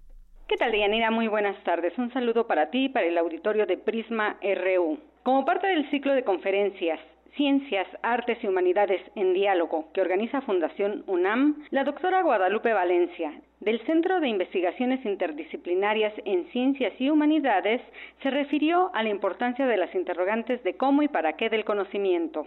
Son cuestiones que en cada acto de creación, transmisión y difusión del conocimiento deben estar presentes. Si no fuera así, si no estuviera presentes estas dos preguntas, no habría ni filosofía de la ciencia, ni batallas epistemológicas, ni discusiones metodológicas, ni debates teóricos y además se quitaría en gran parte el interés de nuestro, de nuestro quehacer, porque sería aburridísimo, sería como seguir recetas para construir saberes, construir conocimientos que se hacen siempre igual. En tanto, la doctora Norma Georgina Gutiérrez del CRIM habló de la idea de conocimiento. Me parece muy interesante la idea de Bruno Latour, ya de años atrás, en el sentido de la importancia que tiene restablecer los vínculos que tenemos entre nosotros, claro, los humanos, pero también con la naturaleza. Eh, reconocer que, que no somos una parte aislada, que no conocemos un objeto externo y distante de nosotros, sino que somos parte del mismo escenario en el que nosotros nos paramos. Por último, el doctor Alberto Vital, coordinador de Humanidades, anunció que pronto tendremos un museo dedicado al conocimiento. El tema del conocimiento es tan importante para nuestra universidad que por acuerdo del señor rector vamos a tener un museo del conocimiento en el ex templo de San Agustín, Museo Musa, Museo de San Agustín, Lenguaje, Información, Conocimiento. Está aquí presente Mireya Tijerina, que tiene la responsabilidad de continuar los trabajos para que se inaugure pronto este, este museo. Deyanira, este es mi reporte. Buenas tardes. Gracias, Cristina. Muy buenas tardes. Relatamos al mundo. Relatamos al mundo. Porque tu opinión es importante, síguenos en nuestras redes sociales, en Facebook como Prisma RU y en Twitter como arroba PrismaRU. Bien, continuamos. son las 2 de la tarde con 17 minutos. Y bueno, les vamos a presentar a continuación una entrevista con el escritor y periodista Mario Mendoza. Tuvimos oportunidad de entrevistarlo esta mañana, eh, Benito Taibo y yo. Y bueno, pues él nos habla un poco de sus libros. Y fue una charla bastante, bastante larga, bastante rica. Y le presentaremos la segunda parte la siguiente semana, en, en donde pues también nos habla en su calidad de periodista sobre lo que ve que está sucediendo en su país, lo que está sucediendo en México, el avance de pronto de la derecha en algunos gobiernos y muchas otras cosas. Pero en esta primera parte nos habló de eh, su nuevo libro y también de algunas otras referencias literarias. Así que adelante, escuchemos esta primera parte. Nos encontramos con el escritor y periodista Mario Mendoza. Vamos a platicar de su último libro, pero también vamos a platicar, porque está aquí en México, él es colombiano, y queremos platicar con él de sus libros, de este libro que va a presentar también en la Feria del Libro de Guadalajara. Y nos encontramos Benito Taibo, director de Radio UNAM, y yo aquí con Mario Mendoza. ¿Cómo estás? Hola, un placer y encantado de estar en México, que es como mi segunda patria. Oye, hoy vamos a platicar de este libro, el libro de lo paranormal. Introdúcenos un poco, eh, empecé a leer algunas historias, me parece increíble, nos dejas una curiosidad tremenda de querer conocer más de estos temas que vienen abordados de manera muy, muy corta en, capítulos. Bueno, la verdad es que a lo largo de la investigación me di cuenta eh, de una cantidad de escritores que para haber tejido sus, sus propios libros habían hecho unas investigaciones raras y, y bastante misteriosas, se habían adentrado en un espectro de lo real un poco más amplio de lo que entiende uno como, como un escritor realista. Entonces, eh, haciendo esas investigaciones empecé a darme cuenta de cómo un escritor amplía el concepto de lo real, ¿verdad? Lo que lo real para una persona del común es un margen bastante estrecho, para un escritor es algo que va creciendo, que va ensanchándose y entramos entonces en el origen de la science fiction o en el origen de la literatura fantástica, de la novela de anticipación o de la literatura de aventuras. Y en muchos de esos casos, eh, los escritores corrieron riesgos, se adentraron un poco más allá. Estamos acá en la mesa con alguien a quien yo admiro mucho, que es Benito Taibo, el escritor mexicano. Querido, querido Mario, viene no solo a presentar en la FILIG este domingo a las 11 de la mañana, presenta el libro paranormal, sino que además estará también en el Seminario Internacional de Fomento a la Lectura y, por supuesto, posteriormente en Guadalajara. Cuando yo recibo el libro y veo el título, primero me quedo muy sorprendido, porque ah, pensaría que es una de estas obras que pululan por ahí, ¿no? que tienen que ver con, con los fenómenos paranormales. Y, y te adentras a él y inmediatamente te das cuenta que no, que tiene que ver con tu enorme curiosidad. y, yo creo que de eso parte todo, de tu enorme curiosidad, de saber de cómo, de dónde salen las cosas. Claro. Además, yo creo que hay casos que son eh, bastante misteriosos o bastante extraños. Por ejemplo, yo creo que no nos hemos detenido a pensar qué está pasando en el mundo contemporáneo por el vértigo. Es la velocidad de la información que no podemos frenar. Solo en octubre, solo en octubre pasaron cosas que cambiaron las coordenadas contemporáneas. Por ejemplo, las bombas que se mandaron al Partido Demócrata y que nos recordaron a Luna Bomber que era Teodor Kaczynski, la persona que de alguna manera inventa esa modalidad de enviar eh, explosivos a domicilio. Eh, en octubre viene una caravana de migrantes para llegar a la frontera y un individuo se le ocurre llamar a 5.000 soldados para recibirlos y crear lo que él llama ciudades carpa. Ciudades carpa son eh, asentamientos de un cuarto mundo dentro del tercer mundo. Entonces, ¿qué es eso? ¿Cómo puede ser? Y entra uno a un consulado, un lugar regido por el servicio diplomático, algo que rige por Naciones Unidas, y termina descuartizado, desmembrado, que es el caso ¿verdad?, de Khashoggi. ¿Cómo puede ser que un individuo entre a un consulado internacional y lo, y lo piquen en pedacitos como si estuviéramos en una de las peores pesadillas del narcotráfico colombiano o del narcotráfico mexicano? ¿Qué es eso? ¿Cómo descuartizan un periodista de un periódico norteamericano, el Washington Post? Eso, eso implica que el mundo empieza a entrar en un delirio generalizado y no podemos pensar precisamente por la velocidad con que la información nos llega. Entonces seguimos entrando y seguimos entrando en el delirio y no podemos reflexionar. El libro de lo paranormal es el deseo de ver cómo una realidad se vuelve una pararrealidad y hay universos paralelos y hay dimensiones desconocidas y es frenar para para empezar a mirar todo eso. Este, claro, y justamente sobre esto que decías de, la realidad, que lo explicabas hace un momento y que así empieza esta parte del prólogo. La realidad no solo es lo que vemos, oímos o palpamos, es mucho más amplia y de ahí se generan, por ejemplo, uno de estos, eh, de estos, el proyecto Perséfone. Me gustaría que nos platicaras un poquito de eso porque justamente con este tinte es como nos vamos a ir adentrando también al libro. ¿Qué significa este proyecto, por ejemplo? Mira, hay varios proyectos al comienzo del libro que hablan sobre un inminente fin del mundo. Entonces uno dice, no, no, estos son teorías de las conspiraciones.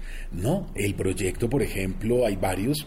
Hay un banco de semillas en Svalbard, en Noruega, eh, fomentado y patrocinado por la Unión Europea, en donde todas las semillas del planeta, todas, todas las plantas que vemos en la selva, en los árboles, eh, en las ciudades, eh, en todos lados, cualquier planta que nosotros veamos, ya está la semilla en ese lugar. Un arca de Noé. Un arca de Noé vegetal, exactamente. Entonces están preparados para una hecatombe de gran envergadura, ¿verdad? Entonces yo empiezo investigando primero ciudades subterráneas en la Capadocia turca. Empiezo investigando Gobekli Tepe, em, empiezo investigando Kaimakli y Derinkuyu, que son ciudades que me parecen fascinantes porque en algún momento de la historia nosotros tuvimos que descender y vivir de manera subterránea, eh, en, obras de ingeniería por, además eh, asombrosas. ¿Por qué tuvimos que bajar? ¿Por qué tuvimos que descender? ¿Por qué tuvimos que sobrevivir? ¿Qué pasaba arriba en la superficie? Es la pregunta obvia. Entonces eh, yo quería hacer ese viaje, yo planeé todo para ir a Turquía y en ese momento las condiciones políticas de Turquía empeoraron, me dijeron que las ciudades estaban cerradas, parte también del Kurdistán, de la frontera, estaba también clausurado, entonces yo no pude ir, pero cuando investigué ciudades subterráneas, cuando estaba en Google y investigando, de pronto se abrieron ciudades subterráneas contemporáneas. Y yo dije, ¿qué es, qué es esto? ¿Qué estoy viendo? Y empecé a investigar ciudades contemporáneas. Hay varias. Futurópolis está terminada, está en Kansas. Son 15 niveles subterráneos de multimillonarios italianos que ya tienen una ciudad y pueden quedarse 10 años eh, de manera subterránea sin salir a la superficie y la ciudad es autosustentable. Entonces, ¿quiénes son esas personas que están construyendo búnkeres ¿Cómo así que hay ciudades para el fin del mundo? ¿Cómo así que hay gente que está lista para una guerra termonuclear y nosotros mientras tanto seguimos saliendo a la calle a trabajar? Eso es lo que me parece asombroso. Entonces hay varios proyectos, entre ellos Proyecto Perséfone, en donde hay científicos y arquitectos, ingenieros, grandes cantidades de dinero invertidas eh, para algo que se avecina de gran envergadura. Entonces yo creo que políticamente Basta mirar Medio Oriente para uno inmediatamente darse cuenta de que el Medio Oriente es un polvorín, ¿verdad? Yo creo que la mecha la puede encender Israel, la mecha la puede encender Irán, pero ¿Qué pasa cuando la primera persona lance una bomba? Cuando un militar se equivoque de pronto en las eh, en las decisiones y esto se encienda, que las únicas personas que vamos a estar por fuera somos nosotros, una sociedad civil del tercer mundo, desinformada y tenemos tantos problemas en nuestros países que nosotros no tenemos el tiempo suficiente para reflexionar sobre esto. Hay una película que trataba de eso, no me acuerdo ahorita cómo se llama, que salió, que era una ciudad que estaba, pero esa no era subterránea, era en el aire y solamente la gente que era muy rica, muy poderosa podía vivir ahí. Me acordé de, esto de las ciudades alternas. La realidad es lo imposible. hay una realidad paralela que es la paranormal, que, es, que está ahí, que está presente, que vive. Ah, echándole un ojo ahí por encima al libro, bueno, o leyéndolo, te encuentras a Saramago, a Carlos Fuentes, a Edgar Allan Poe. ¿Cuál es la relación con estos personajes? Cuando, cuando yo estaba investigando a Fuentes, yo investigué sobre todo Aura. ¿verdad? Una pieza maestra de la literatura latinoamericana, quizás lo mejor que hizo Fuentes en mi, en mi concepto, una pieza maestra escrita en 1962 y Fuentes para escribir Aura, o sea, Fuentes en realidad está trabajando la muerte de Artemio Cruz. Eh, detiene la muerte de Artemio Cruz a finales del 62 y empieza la redacción de Aura. Cuando empieza la redacción de Aura se va a la Biblioteca de la Inquisición de París. Y en la Biblioteca de la Inquisición de París, ¿qué se pone a buscar fuentes? Brujas, hechiceras medievales. ¿Cuál es el secreto de la bruja? ¿Qué es? ¿Por qué tiene tanto poder? ¿Por qué la iglesia tiene tanto miedo? ¿Por qué las quema? ¿Verdad? Hay unos grafitis en, en Colombia de movimientos de género fuertes, de feministas fuertes, que dicen nosotras somos las nietas de aquellas que no pudiste quemar, ¿no? que son, son grafitis muy bellos. Fuentes lo que se da cuenta es que la figura del el médico es grecolatina. Pero en la Edad Media lo que funciona es la yerbatera. La yerbatera es una mujer que está en la parte de afuera del feudo y que es, ella es la encargada de las pócimas, los menjurjes, los aceites, cuando alguien tiene un hijo, cuando a alguien le van a amputar una pierna, llaman a la, a la yerbatera. Y ella lentamente, poco a poco, mezclando plantas, todas afectan el sistema nervioso central, encuentra uno de los hipnóticos más famosos de la historia de la humanidad. Se le llamó el vinum shabbati o el vino del Shabbat. Por eso uno de los cuentos infantiles siempre ve a la bruja es en el caldero que está moviendo en una marmita o en un caldero algo, un líquido, está preparando un brebaje. ¿Qué es eso? ¿Cuál, ¿Cuál brebaje? ¿De dónde viene? ¿Verdad? Luego la tradición popular diría que mete ranas y insectos y sapos y salamandras, pero el origen de la imagen es auténtico. Prepara el vino del Shabbat. Eso tiene siete plantas, todas solanáceas, dulcamara, belladona, ebónimo, beleño, etcétera, mandrágora, todas son del sistema nervioso central. Esas plantas producen un trance. El trance es el desdoblamiento sexual. Es decir, yo, si soy un hombre y entro al ritual, yo inmediatamente me desdoblo y veo a una mujer bellísima que me atrae poderosamente y esa mujer soy yo soy yo mismo, ¿verdad? Eh, si soy una mujer, entonces lo que veo es un hombre que me seduce, que me lleva a través del bosque, que me, que me arrastra con él. Eh, y finalmente a esa tradición hechiceresca se le llamó incubos y sucubos, los espíritus femeninos que habitan en los hombres, los espíritus masculinos que habitan en las mujeres. Entonces, lo que es, lo que es curioso es que aura es eso, ¿verdad? Cuando en la calle Donceles 815, que es esa calle de atrás de la catedral, del centro del DF, de repente en, esa calle, ¿a qué va Felipe Montero? Felipe Montero va a encontrarse con una bruja.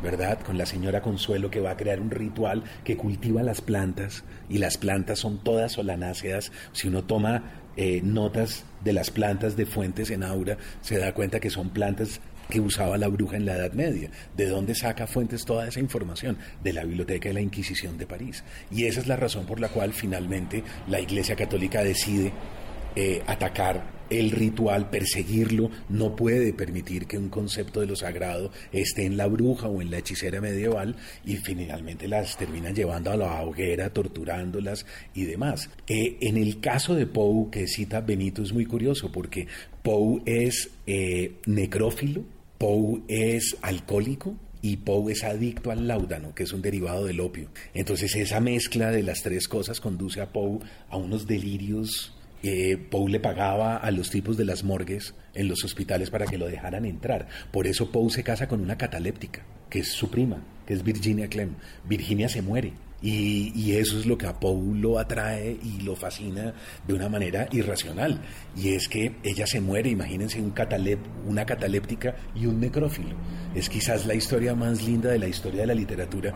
Y de alguna manera Virginia funciona como un súcubo ¿verdad? Como, como un poco como un desdoblamiento de la feminidad de Poe en sus, en sus alucinaciones del opio. Entonces yo creo que todo esto es lo que va creando una suprarrealidad dentro de la literatura. Los escritores vivimos en suprarrealidades todo el tiempo esto de las realidades, pero también en una parte describes cómo, por ejemplo, estas técnicas que tienen para los militares estadounidenses, que más allá de todo, cómo pueden controlar incluso a la gente con solo mirarla. Eso es muy interesante también. Bueno, una de las grandes preguntas que se hicieron después de la caída del nazismo fue cómo se logró cautivar a toda la población alemana para llevarla a un desastre como, como el que construyeron. ¿Cómo, fue posible que tanta gente hiciera parte de los campos de exterminio y demás? Y de ahí derivaron varios proyectos de control mental. Eso está muy documentado, varias, por ejemplo, algo muy extraño y algo muy raro.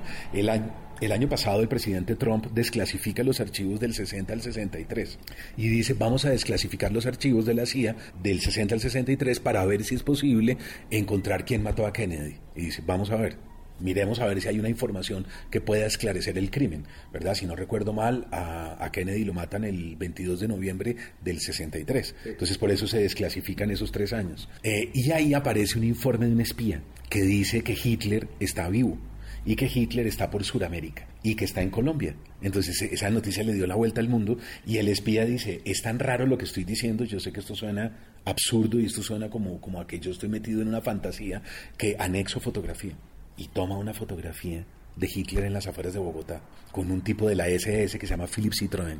Hace poco, eh, el investigador de National de, History Channel, Abel Basti, eh, encontró la fotografía original y resulta que, porque eso es una fotografía como de mimeógrafo, de, de una fotocopia, y, y, encuentra la fotografía original y la fotografía está ahí, le dice a unos peritos que miren a ver si sí coinciden los rasgos, la distancia del cráneo, los ojos, la nariz, y los peritos todos avalan y dicen, si no es Hitler, al menos es un doble bastante parecido, y entonces viene la pregunta de que el cadáver de Hitler nunca se encontró y arranca una saga increíble de preguntas, de libros, de investigadores que empiezan a meter el diente por ahí. Entonces uno dice, ¿qué es lo real? ¿Qué es realmente? ¿Dónde está la, la, realidad? ¿Puedo yo circunscribirla? Entonces yo lo que creo es que los artistas y los escritores particularmente lo que hacemos es que abrimos las coordenadas. Entonces, lo que para un ejecutivo, para un banquero, para, para otro tipo de individuo, la realidad es un espectro muy pequeño, para nosotros el espectro es mucho más, mucho más amplio. El domingo presento en la, a, a las 12 en, la, en la FILIC, en la Feria del Libro Juvenil, y el lunes estaremos con Benito también en una conversación para fomento a la lectura, eh, y ahí ya me regreso a mi país el lunes. Muchas gracias. Muy bien, muchas gracias. Benito, gracias. Nada, gracias Mario Mendoza. El libro de la paranormal, esta manera de encontrar estas realidades paralelas que abundan y abonan en la imaginación y en la creación. Gracias Mario por estar con nosotros. A ustedes un placer. Bien, bueno, pues después, el, la próxima semana les presentamos la segunda parte de esta entrevista, donde también nos decía hoy justamente eh, Mario Mendoza en torno a lo que sucedió ayer en Colombia, que estudiantes fueron reprimidos, se reportaron diversos hechos de violencia por parte de la policía allá en su país tras la represión contra estudiantes que se manifestaban en varias regiones del país contra las políticas gubernamentales con relación al financiamiento de las universidades públicas de la nación. Nos decía, bueno, si no hubiera estado aquí, hubiera estado allá en esas en esas marchas y bueno, pues él también es eh, una persona que pues intenta llevar la a todas partes. Ya lo escucharemos en la segunda parte de esta, de esta entrevista. Y bueno, pues si no lo conocen, pueden empezar también con su libro Satanás, que en 2007 fue llevada al cine. Y bueno, pues ahí el personaje principal es el mexicano, el actor mexicano Damián Alcázar. Así que, pues bueno, puede ser un buen inicio también para conocer a este autor, si es que no lo conocen, es un autor muy conocido allá en su país y estará en la Filige el domingo por si quieren asistir también y estará presentando el libro del cual nos hablaba, el libro de lo paranormal. Bien, pues continuamos. Queremos escuchar tu voz. Nuestro teléfono en cabina es 55 36 43 39. Porque tu opinión es importante, síguenos en nuestras redes sociales, en Facebook como Prisma RU y en Twitter como arroba PrismaRU. Bien, continuamos y algunas notas nacionales en lo que damos paso para iniciar Melomanía RU con Dulce Huete en unos momentos. Y bueno, pues eh, nos comentaba por aquí José Luis León, nos dice la reacción de los que juegan en la bolsa ante la iniciativa de eliminar algunas comisiones revela que los bancos son malos para lo que debiera ser su negocio central, el financiamiento, y apuntalan su ineficiencia hurgando en nuestros bolsillos. Gracias, José Luis León, por tu comentario y es que pues el tan solo nombrar o tocar a los bancos en este sentido provocó pues que eh, hubiera algunas repercusiones en este sentido. La fracción de Morena en el Senado, ayer se lo decíamos, presentó ayer esta iniciativa de reformas a las leyes para la transparencia y ordenamiento de los servicios financieros y de instituciones de crédito en materia de comisiones bancarias que busca eliminar comisiones y cobros que realizan a sus clientes como consulta de saldo, retiro de efectivo, si ustedes quieren eh, consultar su saldo, hacer un simple retiro en efectivo, pero no corresponde a su banco, pues eh, ahí hay comisiones que van hasta los 30 pesos. Esta propuesta, que aún debe ser discutida en comisiones, en el Pleno y en su caso aprobado, provocó que las acciones de los bancos se desplomaran. Pueden creerlo con, el con la sola mención, de acuerdo a la Comisión Nacional para la Protección de Defensa eh, de los Usuarios y Servicios Financieros, la Conducef, el pago de comisiones y tarifas representa cerca del 30% de los ingresos de la banca, lo que implica un impacto considerable en los ingresos futuros de las emisoras del sector financiero. Bueno, pues así las cosas en este en este tema, esta iniciativa pues propone prohibir a los bancos el cobro de estas comisiones a clientes, usuarios por los conceptos que se refiere uno de sus artículos, el 4 bis de la Ley para Transparencia y Ordenamiento de los Servicios Financieros. ¿Ustedes qué opinan al respecto de este tema? Bueno, en otras cosas también se divide la caravana migrante, un grupo parte de la Ciudad de México eh, transita por la ciudad, dejó ya el albergue de la ciudad dispuesto a eh, encaminarse hacia Querétaro. El día para retomar la marcha fue el punto de discordia. Una comitiva acudió a la oficina en México del Alto Comisionado para los Derechos Humanos y solicitar autobuses, pero hasta la noche de ayer la respuesta no había sido positiva. Algunos ya decidieron salir y bueno, pues ahí está todavía está una buena parte de la caravana migrante aquí en la Ciudad de México y otros más que están por llegar. Y en Matías Romero ahí está una de las eh, de las marchas que acordaron permanecer tiempo indefinido debido a que se intentó violar a una migrante de la caravana y bueno, pues ahí está detenida por lo pronto esta caravana. Vámonos ahora a las breves internacionales con Ruth Salazar. Internacional RU. En Washington, Nueva York, Boston y Chicago, entre otras ciudades estadounidenses, cientos de manifestantes han salido a la calle para denunciar que Donald Trump se está extralimitando en sus poderes, sobre todo por haber forzado la salida del fiscal general Jeff Sessions y después al retirar la acreditación para entrar en la Casa Blanca a un periodista de la cadena CNN. El hoy secretario de Estado de Transporte de Reino Unido, Joe Johnson, presentó hoy su dimisión por su desacuerdo con el plan del Brexit que defiende la primera ministra Theresa May. Varias decenas de ONGs se reunieron este viernes para denunciar un plan de repatriación a Birmania, anunciado para la semana próxima de musulmanes rohingyas, que huyeron de lo que la ONU denunció como un genocidio. Habla David del Campo, director de cooperación internacional de Save the Children. Por tanto, cuesta creer que haya un retorno seguro en condiciones de esa población al territorio del que huyeron. Huyeron por una violencia organizada y planificada por las autoridades de Birmania hace el mes de agosto. Ataques eh, sobre su población y bueno obligó un éxodo de casi un millón de personas. Es decir, no estamos hablando de ataques menores, estamos hablando que hubo violencia planificada sobre la población rohingya en Birmania que obligó a un éxodo que no ha tenido precedentes. Tras la represión policial efectuada ayer en Colombia contra protestas estudiantiles, el presidente Iván Duque sostuvo que en las manifestaciones se produjeron hechos violentos y expresó que el deber de las autoridades es encontrar a los responsables. Estos hechos violentos los tenemos que rechazar todos los colombianos. La violencia no puede ser una forma de expresión. Y quiero expresar mi solidaridad a las personas que se vieron afectadas por estos hechos y a los miembros de la fuerza pública que fueron agredidos vilmente. También quiero expresar que el deber de las autoridades es encontrar a los responsables y llevarlos a la justicia.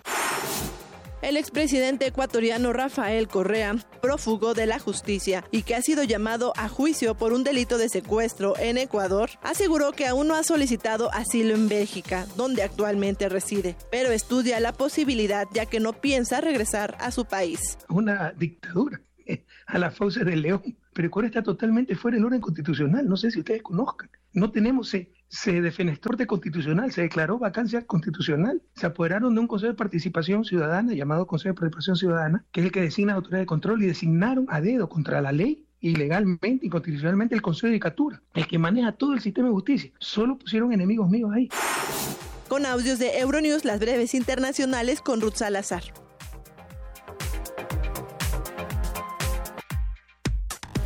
Relatamos al mundo. Relatamos al mundo.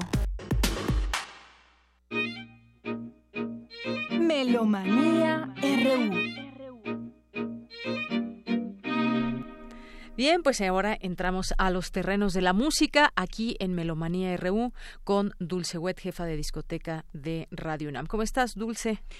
Pues te puedo decir que muy emocionada por lo que se presenta este fin de semana, pero a la vez en esta disyuntiva de que no sabes a cuál de todos los conciertos ir, ¿no? Eh, pues... Pues para eso estás tú, eh, para que bueno, nos aconsejes. para que empecemos porque este fin de semana hay dos cierres. Está el cierre de como ustedes saben, de Vértice, Experimentación y Vanguardia, organizado por nuestra Dirección de Música de la UNAM.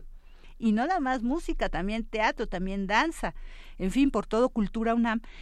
Y también está el cierre de las jornadas del séptimo Festival de Otoño, en las jornadas Invasacum.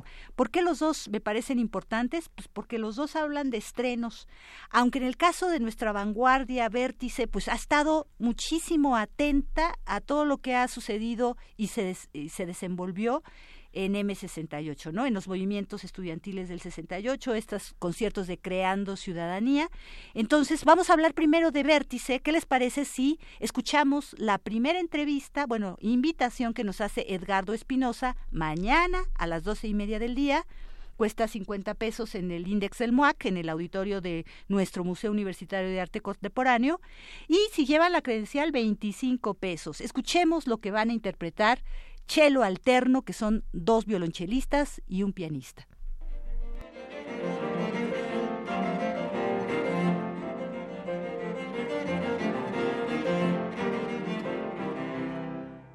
Muy buenas tardes a Dulce Wet y a su amable auditorio. Es para mí un gusto presentarme aquí en el programa Prisma RU dentro de la sección de Lomanía. Eh, mi nombre es Edgardo Espinosa, soy integrante del ensamble Chelo Alterno, junto con Iracema de Andrade, y con Edith Ruiz. El ensamble Chelo Alterno es una agrupación musical dedicada casi en su totalidad a la música contemporánea y está integrada por dos violonchelos y un piano. Como les decía, Iracema de Andrade y un servidor Edgardo Espinosa somos los violonchelistas de la agrupación y Edith Ruiz es la pianista. En realidad los quiero invitar a un concierto que se llevará a cabo mañana, sábado 10 de noviembre a las 12.30 horas, en el auditorio del MUAC, el Museo Universitario de Arte Contemporáneo, que está en el Centro Cultural Universitario, enfrente de la Sala Nezahualcóyotl, como parte del Festival Vértice, que está dedicado al arte contemporáneo y a las nuevas tecnologías. Este programa que vamos a presentar está integrado con obras dedicadas a nuestra agrupación. Son siete obras, de las cuales seis han sido dedicadas a, nuestro ensamble y una más dedicada a mí en lo particular.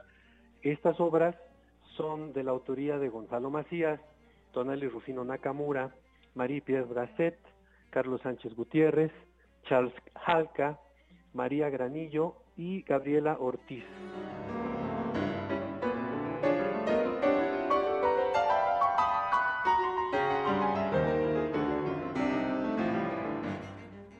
Este programa nosotros en realidad lo habíamos proyectado para presentarlo hace un año, para celebrar nuestro aniversario número 20. Tenemos 20 años de hacer música juntos y de compartir nuestro entusiasmo por la música contemporánea y las nuevas manifestaciones.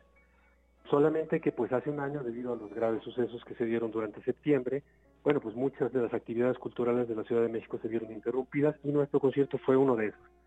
Entonces, bueno, finalmente vamos a presentarnos y queremos también celebrar, además de participar en el Festival Vértice, nuestro aniversario no 20, sino 21. Para nosotros es muy significativo porque nuestro primer concierto lo dimos en la UNAM, en la sala Carlos Chávez, y para celebrar 21 años regresamos a nuestra querida Universidad Nacional Autónoma de México. Nosotros, como ya lo dije, compartimos mucho en el ensamble Chelo Alterno nuestro entusiasmo por la música contemporánea, por todas las bondades que representa. Para nosotros es una oportunidad muy importante de poder trabajar directamente con los compositores, intercambiar ideas, intervenir en el proceso además de todas las características de la música contemporánea que le permiten al intérprete explorar su instrumento, ampliar su paleta de colores, ampliar sus técnicas instrumentales y además fomentar la creación de un repertorio propio, de un repertorio que sin la intervención de nosotros pues no existiría.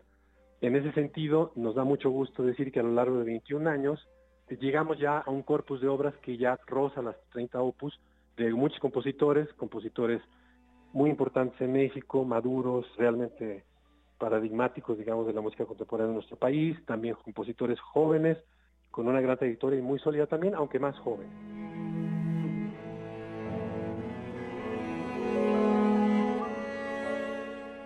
A lo largo de nuestro andar por la música contemporánea hemos tenido el gusto de tener obras escritas para nosotros por compositores como Mario Lavista, como Federico Ibarra, como Ana Lara, Marcela Rodríguez, Leonardo Coral, Gonzalo Macías, Eber Vázquez y muchos otros. Entre los jóvenes podría yo señalar a Sandra Lemus, a Adrián Herrera Franco, a Jan Angelus Pichardo y de otros países a los compositores estadounidenses Charles Halka y David Bayo, además de la cubana Maureen Reyes y de la canadiense Marie-Pierre Brasset. Tocaremos una obra de María Granillo que verá su estreno el día de mañana, sábado. La obra se llama Imágenes oníricas y está compuesta de tres movimientos. Ojalá nos puedan acompañar y muchísimas gracias por el espacio. Pues ya tenemos la invitación de Edgardo Espinosa y sin más les anuncio que para mañana, sábado 10 de noviembre, tenemos cinco pases dobles con la UFUNAM. Y la UFUNAM también presenta un eh, programa en vértice, pero además Conjuntamente con la Facultad de Música es la Semana del Clarinete, el Festival de Clarinete, así que la obra de Georgina, que se llama Ascensión Celeste, ahorita escucharemos los comentarios de la maestra, y que se estrena, es un concierto para clarinete. Tenemos tanto al clarinetista invitado como al director de orquesta invitado. No lo olviden, si mañana quieren asistir, hay cinco pases dobles, comuníquense al 55 36 43 39 y nos vamos con Georgina Derbez para que nos haga la invitación.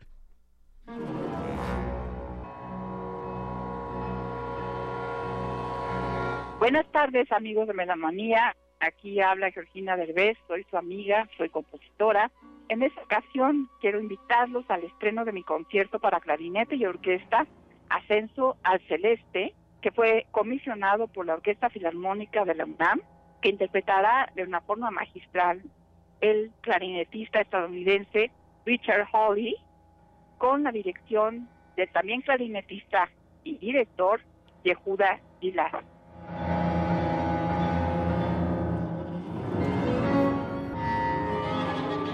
Esta pieza está dedicada a la memoria de mi madre, comparte la fuente de inspiración que he tenido con unas dos piezas anteriores, que es el octavo movimiento del cuarteto para el final de los tiempos de Olivier Messiaen. En este movimiento, que es un movimiento para violín y piano, observamos cómo al final el violín asciende a los cielos, lo cual es una figura de lo que ocurrió a mi madre al partir, tanto ella como yo nos convertimos, tenemos a Jesús en el corazón por lo cual mi madre al morir abrió los ojos directamente en los cielos, por eso el concierto se llama Ascenso al Celeste y ustedes van a percibir cómo hacia el final de la pieza subimos también a un registro muy agudo a donde vamos a permanecer. Esto como una especie de analogía con el cielo, donde estaremos eternamente.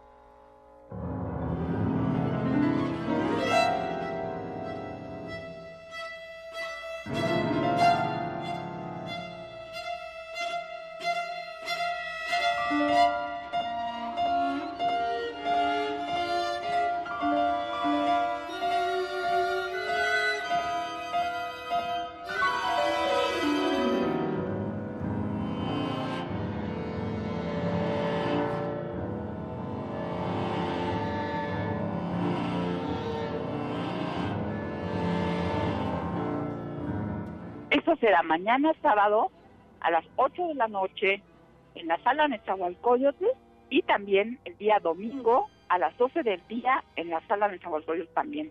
Espero verlos por ahí, quedan cordialmente invitados.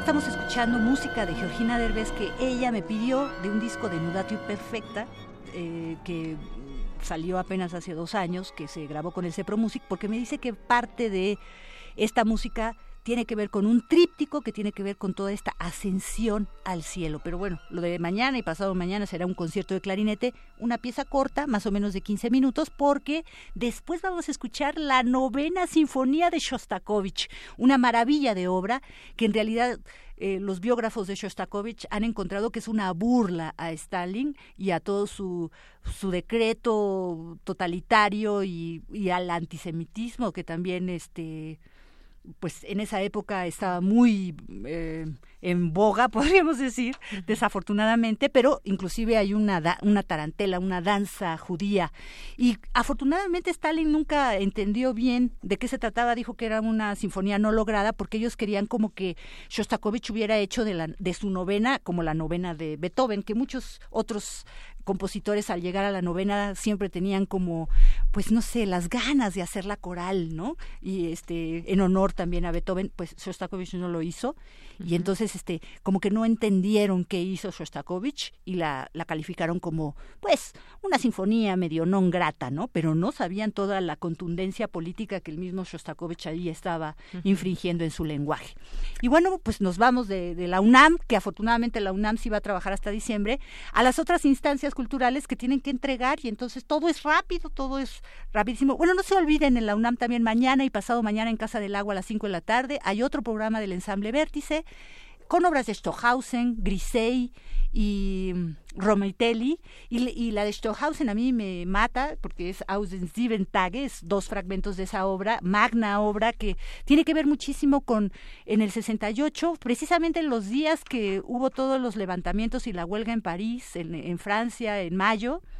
Stohausen tenía una crisis personal y se como que se encerró, se dio un encerrón de siete días y leyó mucho a un Audino, un Sri, un gran maestro yogi de la India, que además este fue encarcelado y todo por todos los movimientos sociales y digamos políticos que, que estuvo luchando por la libertad eh, en la India y este, a mí me llama la atención cómo Stohausen se llenó de todas estas sabidurías yogis y todo. Y después, cuando vino en 68, porque vino Stohausen en 68 la primera vez, se compró sus guayaberas, este, y ya después las mandaba a pedir porque no quería más que usar guayaberas blancas como los mexicanos, pero este toda la sabiduría hindú y digamos india de, de este maestro está volcada también en la música de Stohausen. Él mismo se sentía un ángel, un mensajero que quería como inculcar de alguna forma eh, la presencia divina en todos y de una forma comunitaria. No sé si le suena conocido, algo así como que entre todos estuviéramos bien. Bueno, nos vamos entonces ahora con Eleanor Wayne Carner, que nos invita el trío Contrastes que acaban de formar va a tocar Contrastes de Bela Bartok más otras obras en Camarísima. Es el segundo concierto mañana a las 7 y también tenemos cinco pases dobles. 55 36 43 39. 55 36 43 39.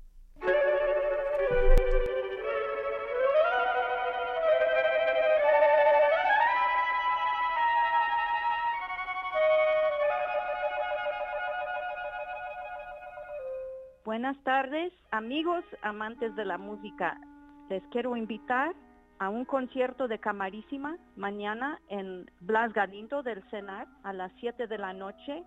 Vamos a tocar trío Contrastes, que es un trío de clarinete, violín y piano. Este trío llevamos dos meses de haber empezado y nos formamos precisamente por el repertorio que lleva porque queríamos tocar esta música. Y es mucho reto esta música por lo complejo de rítmico y la forma que se ensambla, los tres instrumentos se van tejiendo y contrastando en diferentes movimientos. Y muy diferente que tocar música sinfónico, somos los que nos guiamos y hay mucha posibilidad para expresión y para intercambio, como estar en una conversación con amigos riendo y discutiendo y no hay nada como la música de cámara divertido y mucho reto.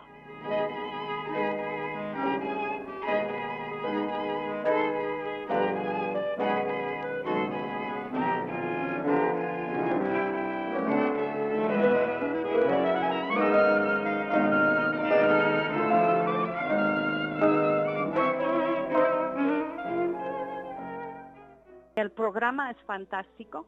Empezamos con cinco piezas de Shostakovich, originalmente escritos para dos violines, pero en este caso suena muy bonito con violín, clarinete y piano.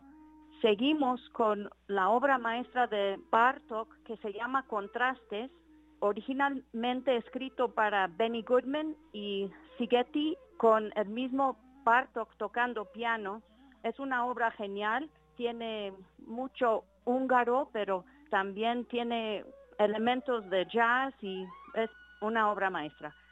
En la segunda parte del programa tocamos una versión de la historia del soldado de Stravinsky, reducido para violín, clarinete y piano, también una obra genial con elementos de jazz. Es la obra más vieja de las cuatro obras porque fue escrita en 1918.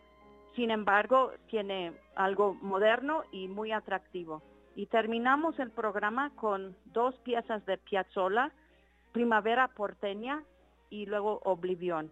Y nos hemos enamorado de este programa tanto por la variedad como para la forma de cada compositor del siglo XX usa elementos románticos, neoclásicos y como comenté de jazz.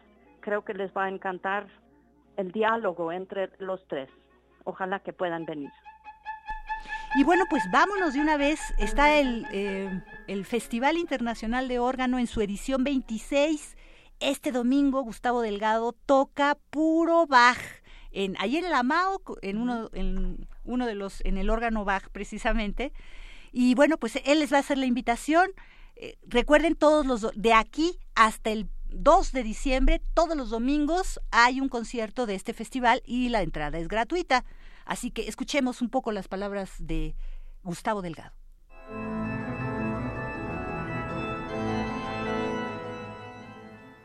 Muy buenas tardes, estimados amigos melómanos de Pisma RU.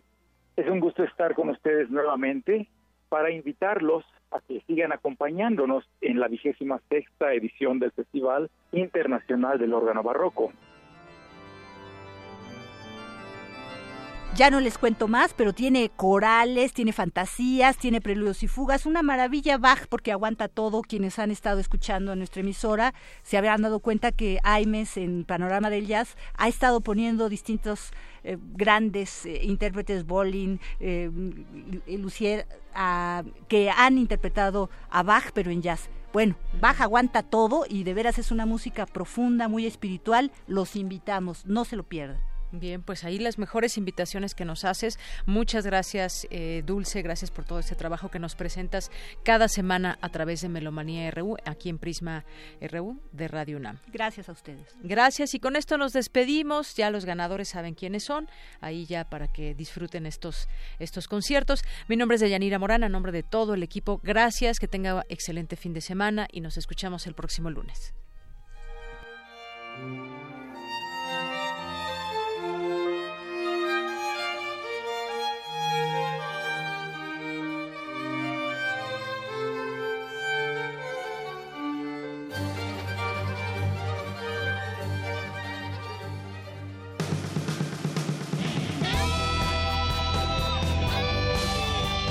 Prisma RU. Relata al mundo.